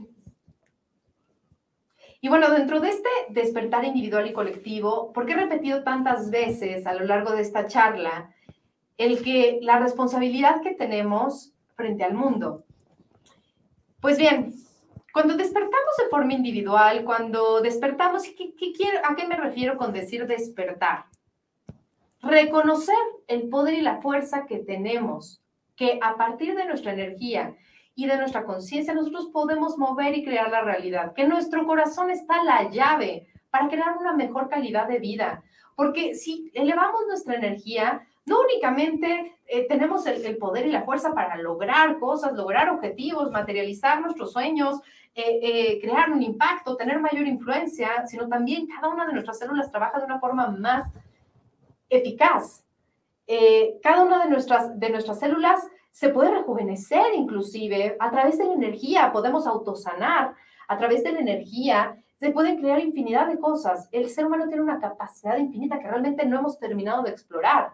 No hemos terminado de explorar la capacidad que tenemos incluso para comunicarnos entre personas sin la necesidad de equipos eh, electrónicos, porque en realidad es cierto también, y, y hoy se está avanzando mucho más en esto, que podemos comunicarnos de mente a mente y sobre todo de corazón a corazón, esto que le llaman telepatía y bueno, hay en mil cantidad de capacidades que tenemos y que es importante también reconocer, pero sobre todo la capacidad de que tenemos para construirnos a nosotros mismos, para convertirnos en aquella mejor versión que es capaz de crear las relaciones que quiere en su vida, de atraer aquellos, aquellas experiencias que quiere en su vida, de crear la vida de que quiere, de dejar un legado y también de trascender, porque ese es el fin más alto que tiene una persona en la vida, la trascendencia, el dejar un legado. ¿Qué voy a dejar? ¿Cómo me van a recordar el día que ya no esté aquí? El día que mi materia y mi nombre ya no sea parte de esta realidad. Porque si hay algo que es cierto, es que todos y todas vamos para allá. ¿Qué es lo que vas a dejar en este mundo? Es la riqueza de tu espíritu. Y mientras más eleves tu energía, elevas tu espíritu. Y mientras más elevas tu espíritu, mayor es el impacto y mayor es ese regalo que vas a dejar en la vida. Tu corazón vino a otorgar algo a esta vida y a crear esa contribución. Y más allá de eso, reconocer que cuando tú cambias, si tú logras transformarte, eres una influencia en tu realidad, creas un impacto en todo tu entorno. Entonces, si quieres una mejor realidad, empieza a construir, a trabajar en ti mismo o en ti misma, porque normalmente estamos viendo todo allá afuera y ese es parte de la conciencia anterior, ese es parte del el viejo paradigma, el creer que somos un resultado, un efecto de la realidad. Y cuando reconocemos nuestro poder, asumimos esta responsabilidad y entonces, si hay algo allá afuera que no me gusta, trabajo en mi interior y puedo ver cómo la realidad también se mueve. Cuando pongo un límite en esa relación que me está lastimando, la, realidad cambia, sea que la otra persona cambie, que te deje de afectar. En fin, somos agentes de la realidad. Construir nuestra mejor realidad, nuestro mejor destino, nuestra mejor versión, la, versión más brillante de nosotros mismos o nosotras mismas, es dejar ese legado, es contribuir para la creación de una mejor realidad para el colectivo. Y a nivel científico, esto también está relacionado y se puede comprobar a través de un experimento que en el siglo pasado también se realizó en dos islas en donde convivían grupos de primates, de monos.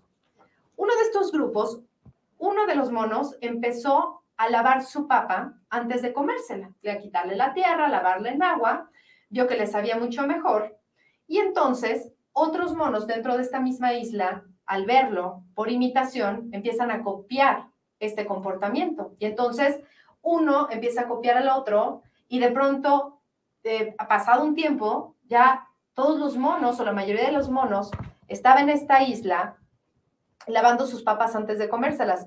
Ambas islas estaban separadas por muchos kilómetros de distancia, no había comunicación con los monos de una isla y con los de la otra, pero resulta que algo que observaron los científicos es que cuando llegó un número determinado, una mayoría de monos en esta isla, y eh, eh, a, lavar sus papas, automáticamente, como si hubiera sido un aprendizaje instantáneo o que haya salido de algún lugar desconocido, todos los monos de esta isla ya también estaban lavando sus papas. ¿Qué pasó aquí? hay algo en lo que se le llama resonancia mórfica. Y es que la física cuántica también hoy, nos explica que existe más allá de lo que percibimos este campo de energía que rodea todo lo que es lo que pensamos que es el espacio vacío, que realmente no existe, es, un campo de, resonancia, es un campo que, comparte información. Y esto es como si hoy explicáramos lo que es una red de Wi-Fi, pues es una red de, de, de canales que nos permiten transmitir y recibir información.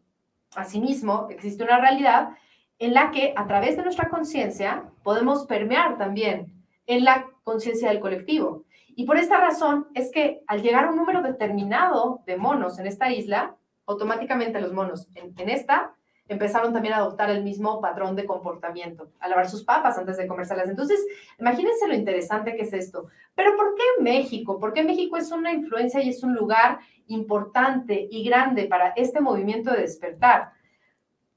Número uno, y esto pienso yo desde, desde mi forma de observarlo y de percibir la realidad, porque tenemos esta chispa en nuestro corazón, tenemos esta capacidad, tenemos esta generosidad, aunque muchas veces no lo reconozcamos, no lo vivamos, no lo queramos ver, no lo queramos incluso reconocer dentro de nosotros mismos y nosotras mismas, en México está ese corazón, en México está ese corazón que puede recibir esa luz, esa luz de, dar, de compartir, de, y, hay una gran maravilla también. Vale la pena más allá de, pretender llenar un, un ego, en realidad hay que reconocer. ¿Por qué? Porque dentro de todas las creencias que también se nos han sido infundadas y también una conciencia que venimos arrastrando desde nuestras ancestras, una conciencia de dolor, de victimización, de un derramamiento terrible de sangre que vivieron las mujeres cuando fue la conquista, violaciones, de ver atrocidades, como ver cómo mataban a sus hijos frente a sus ojos, y hoy en nuestros días también tenemos la responsabilidad de sanar esas memorias, de dejar atrás también esos miedos, esos velos, esos momentos que ya pasaron para abrirnos a algo superior, a reconocernos no desde la impotencia, el victimismo, el tú mexicano no puedes, tú, eh, eh, si no tienes un gobierno que te dé, entonces no vales o necesitas del gobierno, o qué sé yo, el mexicano, sino cantidad de creencias que hay absurdas. En realidad, si no transas, no avanzas. Pero más allá de todo esto, reconozcamos la fuerza y la capacidad que tenemos para recibir y, para expandir esta luz. Y a nivel de nuestra tierra, el territorio mexicano, que es extremadamente rico, solamente en recursos, recursos naturales, en clima, lugares, gente, cultura. La tierra también de nuestro México está plasmada de lugares energéticos, de lugares que, eh, llamados vórtices, que son aperturas que tiene la Tierra, que tiene también eh, un impulso, un impulso como una gasolina extra para poder expandir esta energía. En minerales también, tenemos una riqueza impresionante a nivel energética como tierra y como personas. Para lograr esta expansión colectiva, que si bien ya está sucediendo en todo el mundo, reconozcamos que en México también ha habido demasiados movimientos para lograr este despertar que va mucho más allá de lo religioso, no tiene que ver con religión, no tiene que ver con creencias, o si crees en Dios, o crees en el universo, crees en Cristo, crees en la Virgen, o no crees en nada de eso, sino tiene que ver con algo mucho más allá, porque aquí todo, todas las creencias son respetables y al final todo nos lleva a lo mismo, al descubrimiento de nuestro ser, pero la apertura de nuestro corazón y la expansión de, nuestra energía, que es lo más importante. Y ahora sí te voy a eh, contar un poco acerca de mí, de mi historia, porque hablar eh, de algo general, sin llegar a lo particular para este tema específico, pues realmente creo yo que no tiene mucho caso. Y siempre es importante también hablar desde el conocimiento que tenemos de nuestra experiencia. Y el conocimiento que hoy puedo compartir, eh, vaya, es a partir de mi propia experiencia. Hoy, pues, bueno, eh, como ya me hizo favor Vero de, presentarme, pues, sabes, eh, soy conferencista, consultora en desarrollo humano, desarrollo organizacional, experta en desarrollo de conciencia, fundadora de Núcleo Talento Humano, escritora, creadora en, la zona mágica, pero en realidad esto no siempre fue así.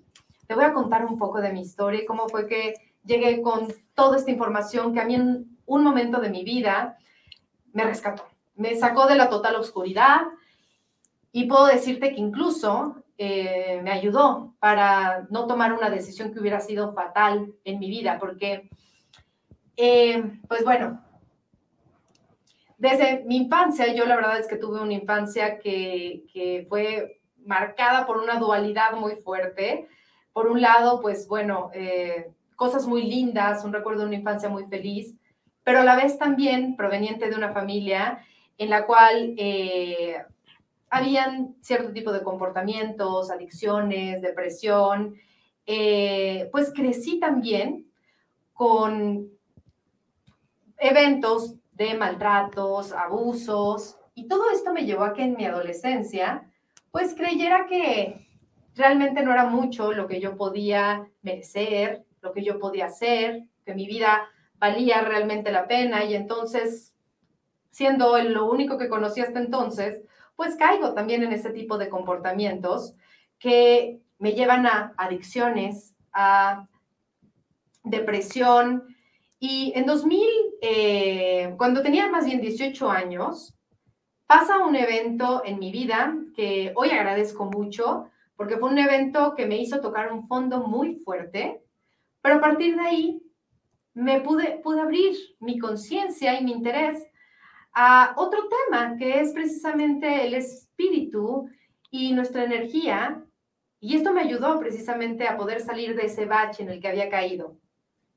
Entonces, aquí te cuento un poquito de la década de mis 20 porque fue una época muy importante, trascendental, que cuando conozco todo, toda esta información y todo esto me llega a través de metafísica y a, y a través de ciertas cosas que cuando empecé a aplicar, me funcionaron tan bien que empecé a cambiar mi vida completamente, empecé a transformar una forma de ser. Y bueno, pues encontré eh, a una persona con la que tenía planes de casarme, un trabajo que entonces era ideal para mí, eh, donde conocí también y, tengo la, tuve la fortuna de conocer amigos y personas maravillosas que hasta la fecha siguen siendo parte de mi vida, hace más de 10 años. Y fue también gracias a toda esta información que incluso pude participar y todo esto que se le llama ley de atracción y demás, que pues bueno, este es un nombre al que se le da a conocer esta fuerza que tenemos y precisamente para crear nuestra realidad, una ley universal de afinidad vibratoria que ya entendimos, es, bueno, que ya explicamos qué es, qué es la frecuencia vibratoria y por qué con nuestra energía podemos crear la realidad haciendo afinidad con otro tipo de energías, pues así incluso pude eh, participar trabajando con estas técnicas y estas herramientas. Yo recuerdo que yo tenía, cuando tenía 14 años más o menos, muchas ganas de participar en un programa de concursos, de conocimientos, y siempre era como que yo, cuando ya tenga 18 años, voy a participar en este programa y voy a ir. Y pues no solo se hizo realidad ese sueño, sino que también fui y gané eh, en, ese programa de concurso y fue una experiencia que por supuesto me llenó también de, más confianza, más seguridad en mí. Pero bueno, aquí no paró la historia, porque pues si bien había cambiado mi forma de pensar, mi forma de percibir la vida, agradecía y practicaba pues con todas las herramientas que hasta el momento conocía, yo no sabía que tenía que pasar también por un proceso de seguir limpiando mi energía, mi espíritu y mis emociones, sanar emociones para seguir eh, elevando mi, mi, energía y, y, al no saber y al seguir eh, pensando únicamente a través del poder del pensamiento, lo cual hoy comparto, yo también en, los cursos y los talleres que imparto, que no trata únicamente de que pienses distinto, claro, el pensamiento es un nivel de frecuencia y es, y es una onda eh, que crea una realidad y que crea también una realidad emocional, pero que sepamos también que en el corazón se debe de trabajar. Se debe trabajar muchas veces para superar aquellos traumas, aquellas cosas que quizás en la escuela, el bullying que te hicieron, aquello que a lo mejor discutías con tus papás, con tus hermanos, las heridas emocionales, que si el rechazo, que el abandono, la, eh, eh, la traición, y heridas que, nos marcan, que nos marcan en, nuestra vida, nos pueden marcar nuestra forma de ser, de percibir, y es importante también sanarlas. Al yo no contar en ese momento con esas herramientas, viene, paso por un proceso en mi vida, una época muy difícil que me empuja a este despertar. Así como hoy puedo observar que la vida y los movimientos que están ocurriendo en el planeta nos están empujando a la mayoría de los seres humanos a transformarnos, a cambiar. Bueno, a mí esto, entre el año 2012 y 2013, la vida a de, forma individual, creo que me estaba empujando a este nuevo nivel de despertar. Y aquí te comparto unas fotos porque creo yo que si únicamente hablo de esto es eh, difícil de creer, pero quiero demostrarte incluso cómo incluso nuestra materia y nuestro cuerpo corresponde con el nivel de nuestra energía y con qué tan contraída o expandida esté nuestra energía, nuestra conciencia, nuestro espíritu. Y como puedes observar, incluso aquí en esta época, que esto fue en el año 2013, un sobrepeso, más de 15 kilos arriba, pero no solo eso, y digo, aquí son algunas de las pocas fotos que, conservo de ese entonces, y quién no, quién se toma fotos en sus peores momentos en la vida, o cuando estás triste, o cuando estás ahí deprimido, llorando. Pero en realidad no sabemos qué es lo que está pasando dentro. Yo te puedo decir que en este, en este tiempo, que fue una de las épocas más difíciles, atravesando el duelo de la, de la muerte de mi padre sin un acompañamiento, sin una terapia, sin ni siquiera creer que en ese momento la necesitaba, un quiebre también de mi relación con aquella persona con la que creía que tenía planes de casarme, empezando también un, un, proyecto, eh, un, un, negocio sin la experiencia y con enfrentar todos los retos que implica iniciar eh, eh, tu, tu, propio emprendimiento. Y bueno, yo sentí que el mundo se me estaba, y otro tipo de temas también en mi familia y demás, yo sentí que el mundo realmente se me estaba viniendo abajo. Pero afortunadamente, en ese tiempo, justo cuando llegué a pensar que lo mejor que me podía pasar era ya bye, y claro que el suicidio, cuando estás en un momento tan duro, tan hondo de una depresión, llegas a creer que esa es una salida y que esa es una respuesta o una solución a los problemas que estás enfrentando. Pero por ahí me llegó una frase que hoy ni siquiera recuerdo ni, ni he encontrado en qué libro, en dónde, pero me llegó y me motivó a iniciar una búsqueda más profunda de información, pero sobre todo de un conocimiento interior. Y esta frase recuerdo que decía de un maestro, cuando ya lo que sabes y haces no te está funcionando, es porque estás listo para escalar a tu siguiente nivel. Y yo recuerdo que en ese momento dije, pero ¿cuál es el siguiente nivel y de qué trata y cómo escalo ese siguiente nivel? Y entonces todo esto me empuja a que durante este tiempo en el que no tenía la energía ni para levantarme de la cama a comer, estuviera nutriendo mi mente de información, de cómo podía aprender técnicas, herramientas y formas para salir del estado en el que estaba a nivel energético y a nivel emocional y a nivel psicológico y a nivel de mi mente y en todos los niveles, pero sobre todo avanzar hasta descubrir que en realidad lo que estaba ocurriendo y la raíz de todo ese problema estaba en mi energía, estaba en mi espíritu. Y entonces así fue como empieza también un quiebre de todo lo que conocía, de todo lo que yo creía que era la realidad, la verdad, quién era yo. Y, y, me acuerdo que llegué a un punto de un cuestionamiento existencial. Me pregunté si existía realmente un destino. Y también leí por ahí una frase de, del doctor Carl Jung, eh, gran eh, psicoanalista, que dice que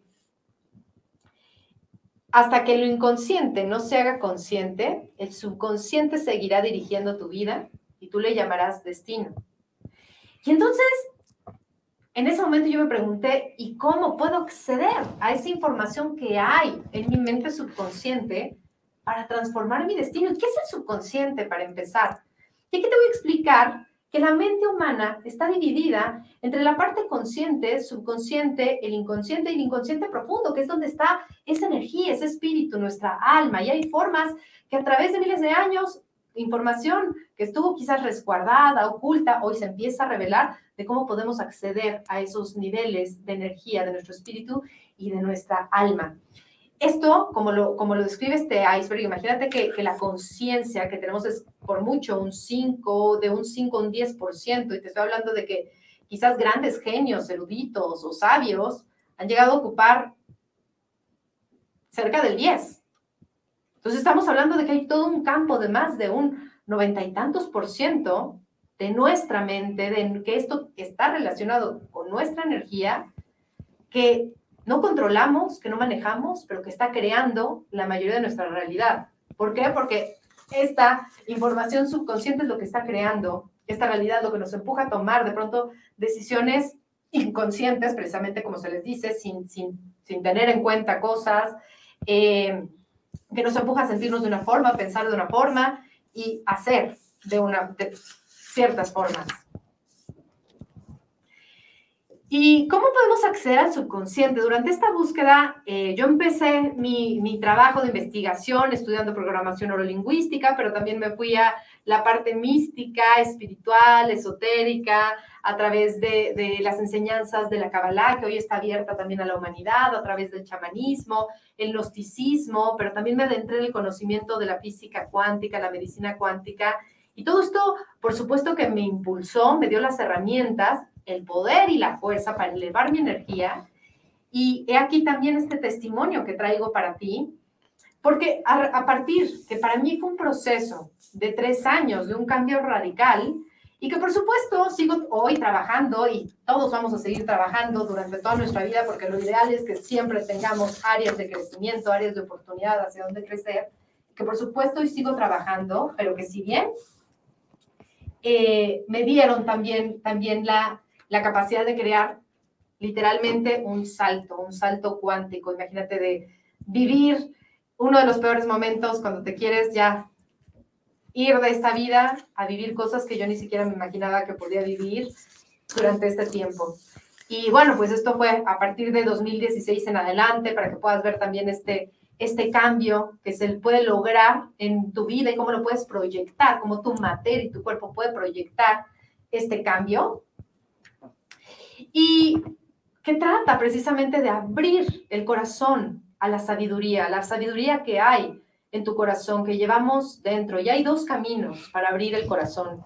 Uno es el camino del dolor y otro es el camino del amor y de eh, conscientemente elegir, ser proactivos, no esperarnos a que pase una catástrofe natural para salir a ver qué necesita mi vecino, qué necesita alguien que antes no me importaba, qué necesita mi amigo, qué, qué, necesita la gente que está a mi alrededor, cómo puedo a través de la gente que está en mi entorno seguir abriendo y expandiendo mi corazón. Y el camino del dolor, que por supuesto si te resistes, bien dice el dicho, quien resiste persiste. Y entonces la vida empieza a poner las cosas un poco más complicadas, pero es parte del sistema y todo es perfecto. Hay personas que están preparadas para abrir su corazón de forma proactiva a esta sabiduría, para crecer, para elevarse, para partir de su energía empezar a trabajar en la creación de una mejor realidad, en asumir esta responsabilidad de co-creación. Hay personas que se resisten y se pierden de la magia de la vida. Eso es realmente lo que pasa. Pero bueno, todo es absolutamente perfecto y lo que está en nuestras manos es dejar de juzgar y señalar allá afuera y empezar a asumir la responsabilidad individual que tenemos. Y es en realidad esto lo que es México unido en amor. Un México unido en amor que puede crear este cambio colectivo en el mundo.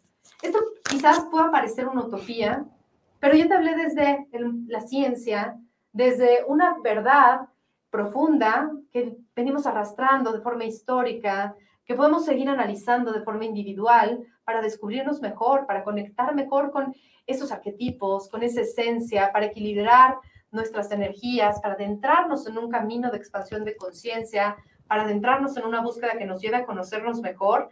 Y por ahí decía el oráculo de Delfos, conócete, hombre, conócete a ti mismo y conocerás al universo y a sus dioses. Si quieres saber realmente quién es eso que, estás, que está operando, esa conciencia que está operando y a través de la cual creas la realidad, vale la pena adentrarse, quitarnos esos velos, esos miedos, esas capas que en la mayoría de las ocasiones están cubiertas de creencias, están formadas por creencias limitantes, creencias de impotencia, creencias o emociones de baja frecuencia y empezar a expandirnos, empezar a elevar la calidad de nuestro ser. Y pues bien, es muy importante cerrar eh, con el reconocimiento de que tenemos una responsabilidad colectiva muy alta y que ese nivel de energía, frecuencia, vibración, conciencia, ese nivel de ser y de amor, está en cada uno de nosotros y de nosotras. Que México es un lugar que tiene, y si bien esto, yo no te estoy hablando de algo que vaya a ser o de una profecía que, porque creo yo que no hay forma de más eficiente o más eficaz de predecir el futuro que creándolo. hay una realidad potencial y es que México puede crear ese impacto de brillar para el mundo y para impulsar al mundo y a la humanidad a brillar. Todo comienza en nosotros mismos y en nosotras mismas. Si estás escuchando esto hasta aquí, si, si has llegado hasta este punto y resuena contigo, créeme que no es casualidad lo que te estoy diciendo, que estés aquí y que este, estés conectando con este nivel de información. Si tú despiertas de forma proactiva la versión más brillante de ti, contribuyes para ese despertar del mundo. Muchísimas gracias. Muchas gracias, Mayeli. Muy enriquecedor tu, tu tema de verdad que muy motivante. Tenemos muchos, muchos comentarios. Estamos perfectamente a tiempo porque no quiero dejar pasar ni un comentario, ni una pregunta que, que nos han escrito. Y pues bueno, eh, primeramente la contadora Miriam Flores nos dice, de acuerdo contigo, nacemos a diario y esa energía que nos mueve podemos hacer maravillas inimaginables. ¿Qué opinas de eso, este Mayeli? ¿Qué le puedes decir a Miriam Flores? Que qué bonito que, que compartas también. Gracias por complementar con esa conciencia, Miriam, y que efectivamente diario tenemos la oportunidad de mejorar, de agradecer, de, de, apreciar lo que tenemos en la vida en un nuevo día, el tiempo que tenemos para impactar, para vivir la vida como si fuera el último día, como si cada día estuviéramos de vacaciones en este mundo, porque es lo que realmente estamos haciendo aquí, estamos de vacaciones, estamos de forma temporal, pero venimos a dar, a compartir, a disfrutar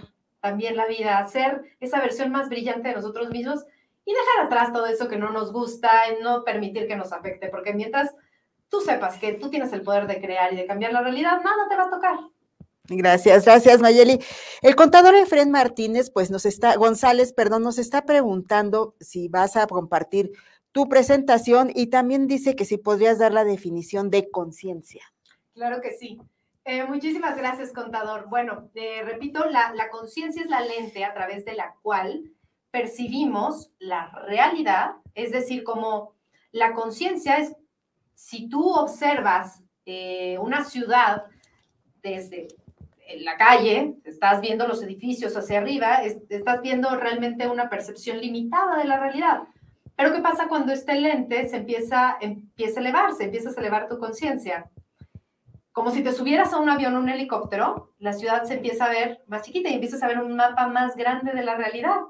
Entonces puedes percibir mucho más, tanto de la realidad externa como de la realidad interna. ¿Quién eres tú? La, conciencia que tienes de ti mismo, de ti misma. Gracias, gracias Mayeri. Contador Homero Manso pregunta, ¿cuándo se acaba la era de Acuario?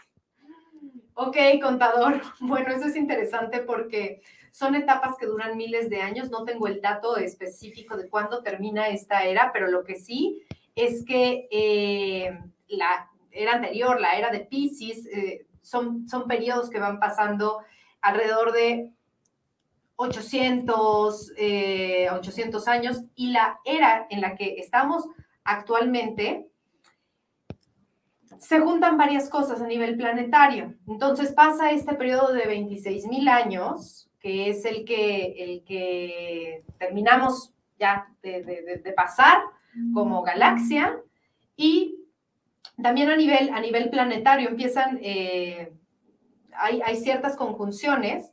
Entonces, esta era de Acuario está, eh, se distingue porque hubieron varios fenómenos que ocurrieron a la par, y a la par no me refiero que en el mismo año o en el mismo momento, en realidad estamos hablando de tiempos que a nivel cósmico, vaya, 100 años de la Tierra es como un segundo.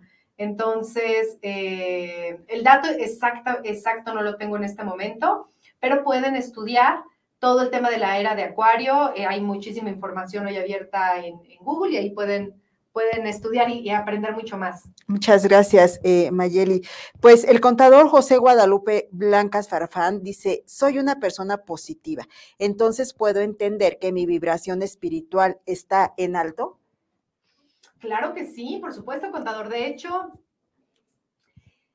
parte de, de, esta conciencia, de ver cómo estamos, desde qué lente estamos observando la realidad, es también aprender a ver, tenemos siempre dos opciones. En todo lo que vamos a experimentar en nuestra vida, inclusive nosotros mismos y en las personas y en la realidad y en las experiencias, siempre va a haber algo que nos gusta y algo que no nos gusta. pero nosotros tenemos ese, esa libertad de elegir dónde enfocarnos.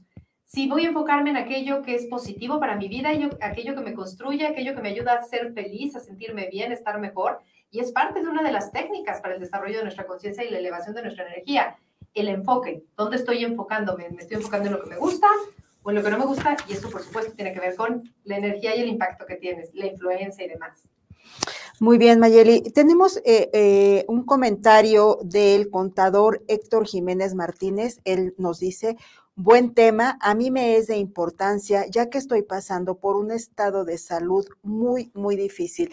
Posteriormente, el contador me escribe y me dice que qué tipo de ayuda puede solicitar a nuestra asociación porque está pasando por un momento muy difícil. Mayeli, a mí me gustaría, si tú me lo permites, que el contador Héctor se pusiera en contacto contigo y por supuesto, contador, que vamos a estar al pendiente, vamos a proporcionarle los datos de nuestra querida Mayeli, yo estoy segura que la vas, lo vas a poder ayudar en su estado de salud. Mayeli, por favor, algo que le podrías decir a nuestro adorado contador. Contador, pues muchas gracias por la confianza y también por abrir el corazón de esta forma, porque compartir un testimonio y compartir el, eh, lo, que en este momento está viviendo, muchas veces, y sobre todo lo digo porque para las creencias que teníamos, el, la parte masculina, que ya vimos la energía masculina, tienen todas estas creencias de que los hombres tienen que ser los fuertes, los hombres no lloran, los hombres no expresan sus emociones, cómo se sienten y siempre tienen que ser la figura, el roble. Y de verdad que reconociendo esta parte, porque abrirse ante un montón de personas que probablemente la mayoría no conocemos, eh, esto nos habla precisamente de que ya hay, hay un corazón despierto, hay un corazón dispuesto y, abierto a recibir. Y lo que podría eh, recomendarle, doctor, pues primero que todo, hay muchas partes que probablemente habrá que revisar. Eh, por supuesto, trabajar con la ayuda de un terapeuta, de un psicólogo especialista. ¿Por qué? Porque si bien la medicina, eh, lo que nos recomiendan, es importante eh, tomar nuestros tratamientos y hacer caso a los doctores y todo lo que, lo que nos dicen, pero también es, es, es impresionante y es una verdad. Y aquí si hay doctores o psicólogos que creo que en el auditorio no, ¿verdad? Pero, pero no me van a dejar mentir. Y es que existen precisamente todos estos casos, tanto de remisiones espontáneas y también hay algo que se llama, eh, ay, se me fue el nombre, em, cuando somatizamos. ¿Qué es una somatización? Desde, desde la psicología es cuando una emoción de baja frecuencia permanece durante mucho tiempo vibrando en alguna parte de nuestro ser. Entonces es ahí cuando es una energía que no es liberada del cuerpo y esto se puede convertir en un cáncer o se puede convertir en una, otro tipo de padecimientos y enfermedad. Les recomiendo también que estudie un libro de la doctora Luisa Hay que se llama Sana tus emociones, sana tu vida, me parece que es el título, no lo, recuerdo muy bien ahorita, pero es la doctora Louise Hay.